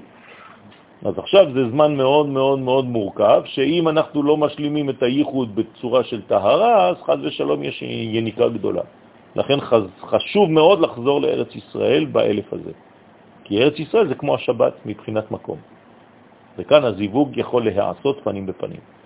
בלי חשש, כי יש שמירה בארץ ישראל, מסביב לארץ ישראל יש וילון מתוח ששומר על כל הארץ הזאת. ומי שנמצא בחוץ, חז ושלום, אז יש לו בעיה, כי הוא נמצא במקום של גילוי עריות. ורזה דמילה וסוד הדבר נרמז גם במה שכתוב ערום רעה, רעה ונסתר. פירוש החכם שהוא החוכמה העליונה, רעה. את מה הוא ראה? רעה, שהוא אותיות רע, ה. הוא ראה את הערווה של הה, שהם החיצונים הרוצים לקרב את הרע לאות ה של המלכות ולהינק ממנה. כלומר, החיצונים רוצים לקחת מהמקום שהכי קל לקחת. מאיפה הכי קל לקחת? מהאישה. כי הרגליים של האישה יורדות כלפי מטה, רגליה יורדות מוות. האישה יש לה כל מיני תופעות שהיא יכולה לתת אה, אוכל לחיצונים. למשל, כשהיא בזמן נידה, לכן צריכה להיזהר מאוד לא לעשות הכל כל הזמן. לכן ונסתר, שעשה הקדוש ברוך הוא, כן, את האותיות באופן שיהיו נסתרים זה מזה, זו מזו, ולא יהיו פנים בפנים בייחוד תדירי, כדי שלא, כן, ינקו. החיצונים משפע הייחוד, הרי שהחיצונים רוצים להינק משפע של כל דלת הספירות, חוג ותפארת, חסדים, גבורות ותפארת, ומלכות, שהם סוד דלת אותיות י' כ' ו' כ', שם הוויה. חוכמה, בינה, תפארת ומלכות. ולבטר דמתפשטים מנהיו, ואחר הגאולה, שמתפשטות כל הספירות הקדושות מכוחות החיצונים, אז מתייחדים כולהו, אז מתייחדות תמיד כל הפרצופים ולא יתבוששו. ואז בגאולה השלמה לא תהיה כבר בושה של ייחוד. כי אין ביניהם דבר ערווה שהם הקליפות. כבר לא תהיינה קליפות ואין חשש של הסתכלות ויניקה, כבר לא יהיה כוח כזה בחוץ. לכן מתייחדים אבא עם אמא, שהם אותיות י"ק, אח עם אחותו, כן? כלומר, המצוות בטלות לעתיד לבוא. אח עם אחותו שם זון, שהן אותיות ו' כ', הרי שאז יהיה ייחוד בין ד' אותיות השם י' כ' ו' כ', אבל כען, אבל אתה בגלות, דערבה ביניו, שהערבה שהם הקליפות הרוצות לאחוז בייחוד הקדוש נמצאות ביניהן, לכן אית פירודה בעטבן דאינון הוויה. יש פירוד בין האותיות של השם י' כו' שהן רומזות על כל פרצופי האצילות. הדאו דכתיב זה מה שכתוב, כי המוות שהם הקליפות הגורמות את המוות יפריד ביני ובינך. בין ספירה לחברתה. סיימנו את תיקון ל"ד גם כן. יש עוד קטע? איפה זה? תתן לי את הזה, בוא נראה את הזה. לבטר דית אבידת, כן, לבטר דית אבידת עריות מנהיו, אבל לעתיד לבוא, שיתבטלו הקליפות מהספירות, אז יהיה י' כו' כאחד ושמו אחד, הוא מפרש ברזה דאחד, דהיינו אח של ד'. אח שהוא בעצם שמונה ועוד אחד, א' ח', זה תשע, זה תשע ספירות של זעירנטין, והדלת האחרונה שהיא המלכות, שעומדת כנגד דלת ספירות תנהי, שיהיו תמיד בייחוד אחד, ואמר ערווה דתרוויו אחר, הערווה של זון הוא אחר. כלומר, אלוהים אחרים, דבר אחר, אחוריים, כל מה שנקרא אחר. כי בזמנה זה הסתלק קוצה מן ד', מין אחד, שחז ושלום מורידים את הקוץ של הד' פה. מהרש. אז נהיה במקום שמע ישראל השם אלוהינו השם אחד, זה הופך להיות חז ושלום אחר. שנסתלק הקוץ של הדלת של אחד, שהקוץ הוא י' שהיא היסוד במלכות. ואז הוא נפגם בפגם היסוד, אז נשתער אחר, נשאר במקום אחד אחר, שזה סתרה אחת. ועלי תמר, עליו נאמר, וסוד אחר אל תגל. סוד הוא ביסוד, שהשפע מתאסף וסתום בו, ועל ידי הפגם של היסוד גורם לסלק את הקוץ מן האות ד' באחד נשאר אחר, וזה בעצם גורם לגלות, גלות השכינה, וזה אל תגל. אסור לגרום לגלות את המדרגה הזאת כדי שלא יהיה חז ושלום גלות השכינה. ברוך אדוני לעולם, אמן ואמן. השבת, השבת הזאת אנחנו בי"ז בתמוז, אבל אנחנו חיים את השבת הזאת כשבת רגילה. לא להראות שום עצבות ושום דבר, חז ושלום. זה תיקון גדול מאוד. זה מה שאני אומר. זה, זה י"ז בתמוז. י"ז בתמוז היה אמור להיות יום של עצבות, אבל כיוון שזה חל בשבת, אנחנו לא מגלים שום פנים מהדבר הזה. ביום ראשון, לעומת זאת, יש לנו יום של צום, ויש לנו גם יום של תפילה. מי שקיבל את ההודעות, אני שלחתי את ההודעות לכולם, מי שנרשם, יש תפילה בבית וגן, אה, שהצדיק, מורנו ורבנו, הרב אהרון הכהן, שליטה, ביקש מאיתנו להיות נוכחים. מי שיכול לבוא, שיבוא, מי שכבר אה, נרשם לדבר הזה ולהגיע לשם. אני לא יודע בדיוק איך התפילה תתנהל, אה, לא אמרו לי שום דבר, לא קיבלתי שום דבר, רק ביקשו ממני להגיע. האמת שהתפילה הייתה אמורה להיות יום ראשון שעבר, והיא נדחתה. שיעור של הרב סתיו כשעה. זהו, אז אני לא יודע בדיוק מה מה קורה שם. כן. אז אני לא יודע מה, איך זה הופך להיות, מה הולך להיות, אבל אני, כן, נראה איך זה יתפתח. אין, אין, לא, לא כתבתי. לא כתבתי בכוונה. מחר הש- השיעור יהיה כנראה בעל פה. בקיצור, אתה צריך אותנו שם. יכול להיות. מה? צריך אותנו שם. מי שיכול להגיע, בוודאי. אז הצדיק ביקש, אני לא מכריח אף אחד, אבל שלחתי. גם בזה יש צו שמונה. אני לא יודע אפילו מה השעה. Il a mis les noms,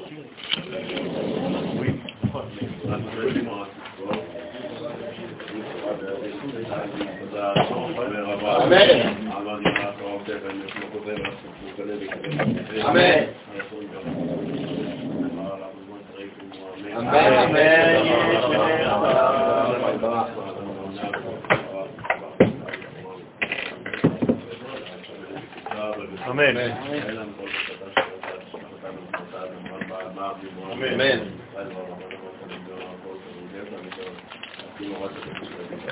יהיה לנו רון.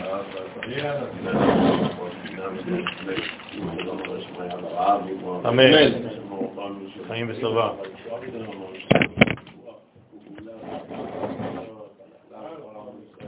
אמן.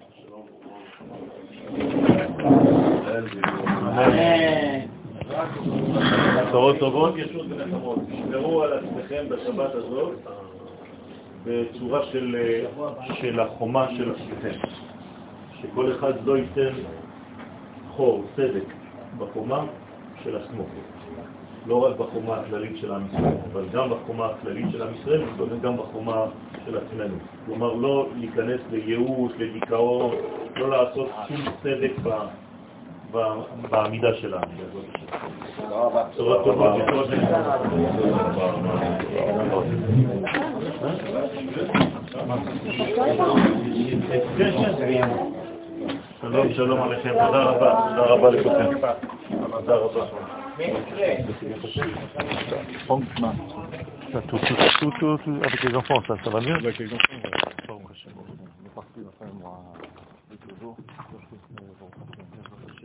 Daniel, c'est quand pour revenir Je fais le maximum, j'ai plein, plein de shiurim en ce moment, c'est de la folie. Tous les jours, j'ai deux shiurim dans deux villes différentes. Jusqu'au 17 du mois, j'arrête pas, j'arrête pas. מה שאני יכול באמת לא, לא להקפיד עליי, אני ממש רץ ממקום למקום. אני כזה, אני רוצה לאבא שלהם, כן, אבל זה משבוע, השבת עד ליום... מהשבת עד ליום עצמו. אוקיי. כולל אני היום. מתחיל ערב שבת. נכון. אוקיי. כולל היום? כל היום. כל יום. תודה רבה. שבת שלום. שבת שלום בורח. כן, כן. יש מקומות, אני לא יודע בדיוק איך זה עובד, אבל הם ביקשו שיהיה רשימות. אני לא יודע, יש, שלחתי את זה, לא קיבלת? אז תסתכל, תסתכל שם, תסתכל בזה, תתקשר למספר שצריך להתקשר, אני לא יודע בדיוק. אני בעצמי לא התקשרתי, כי אני כנראה חלק מה- מהאנשים שם, לא יודע. הכל טוב?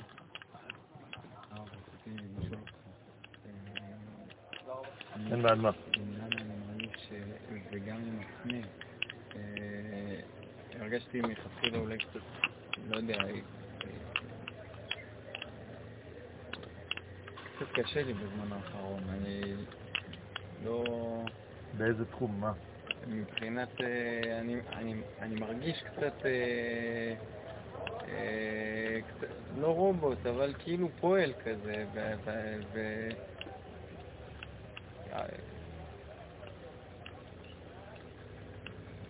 אני מרגיש כאילו יש איזה... הדברים מסתובבים לא, לא לכיוון נכון, ואני מרגיש צריך- קצת צריך פחד. לשבת, צריך לשבת ביחד. תגיד לה מתי היא רוצה ונשב שלושתנו. בסדר? אם היא מוכנה, תגיד לה שנשב ביחד שלושתנו. או שהיא רוצה לדבר איתי לבד, תגיד לה מה, שהיא רוצה. כן, אבל אני לא, אני, אני לא בטוח שהיא רואה את זה בתור אה, כיוון אה, לא טוב, היא אוקיי, תופסת כיוון... בסדר, אה, בסדר, אבל. צריך לפתוח את הדברים. לפתוח את הדברים. צריך לפתוח את הדברים. אי אפשר לדבר רק איתך לבד או איתה לבד. עדיף שהיא נהיה שלושתנו ביחד. כן, אני לא יודע, אני לא יודע בדיוק מה קורה, אני רוצה לראות איך היא רואה ואיך אתה רואה את הדברים. אני מרגיש, כן, אני מרגיש כאילו... אה, אבל אני רוצה לדעת איך היא מרגישה בכל זה גם. בסדר? בשורות טובות.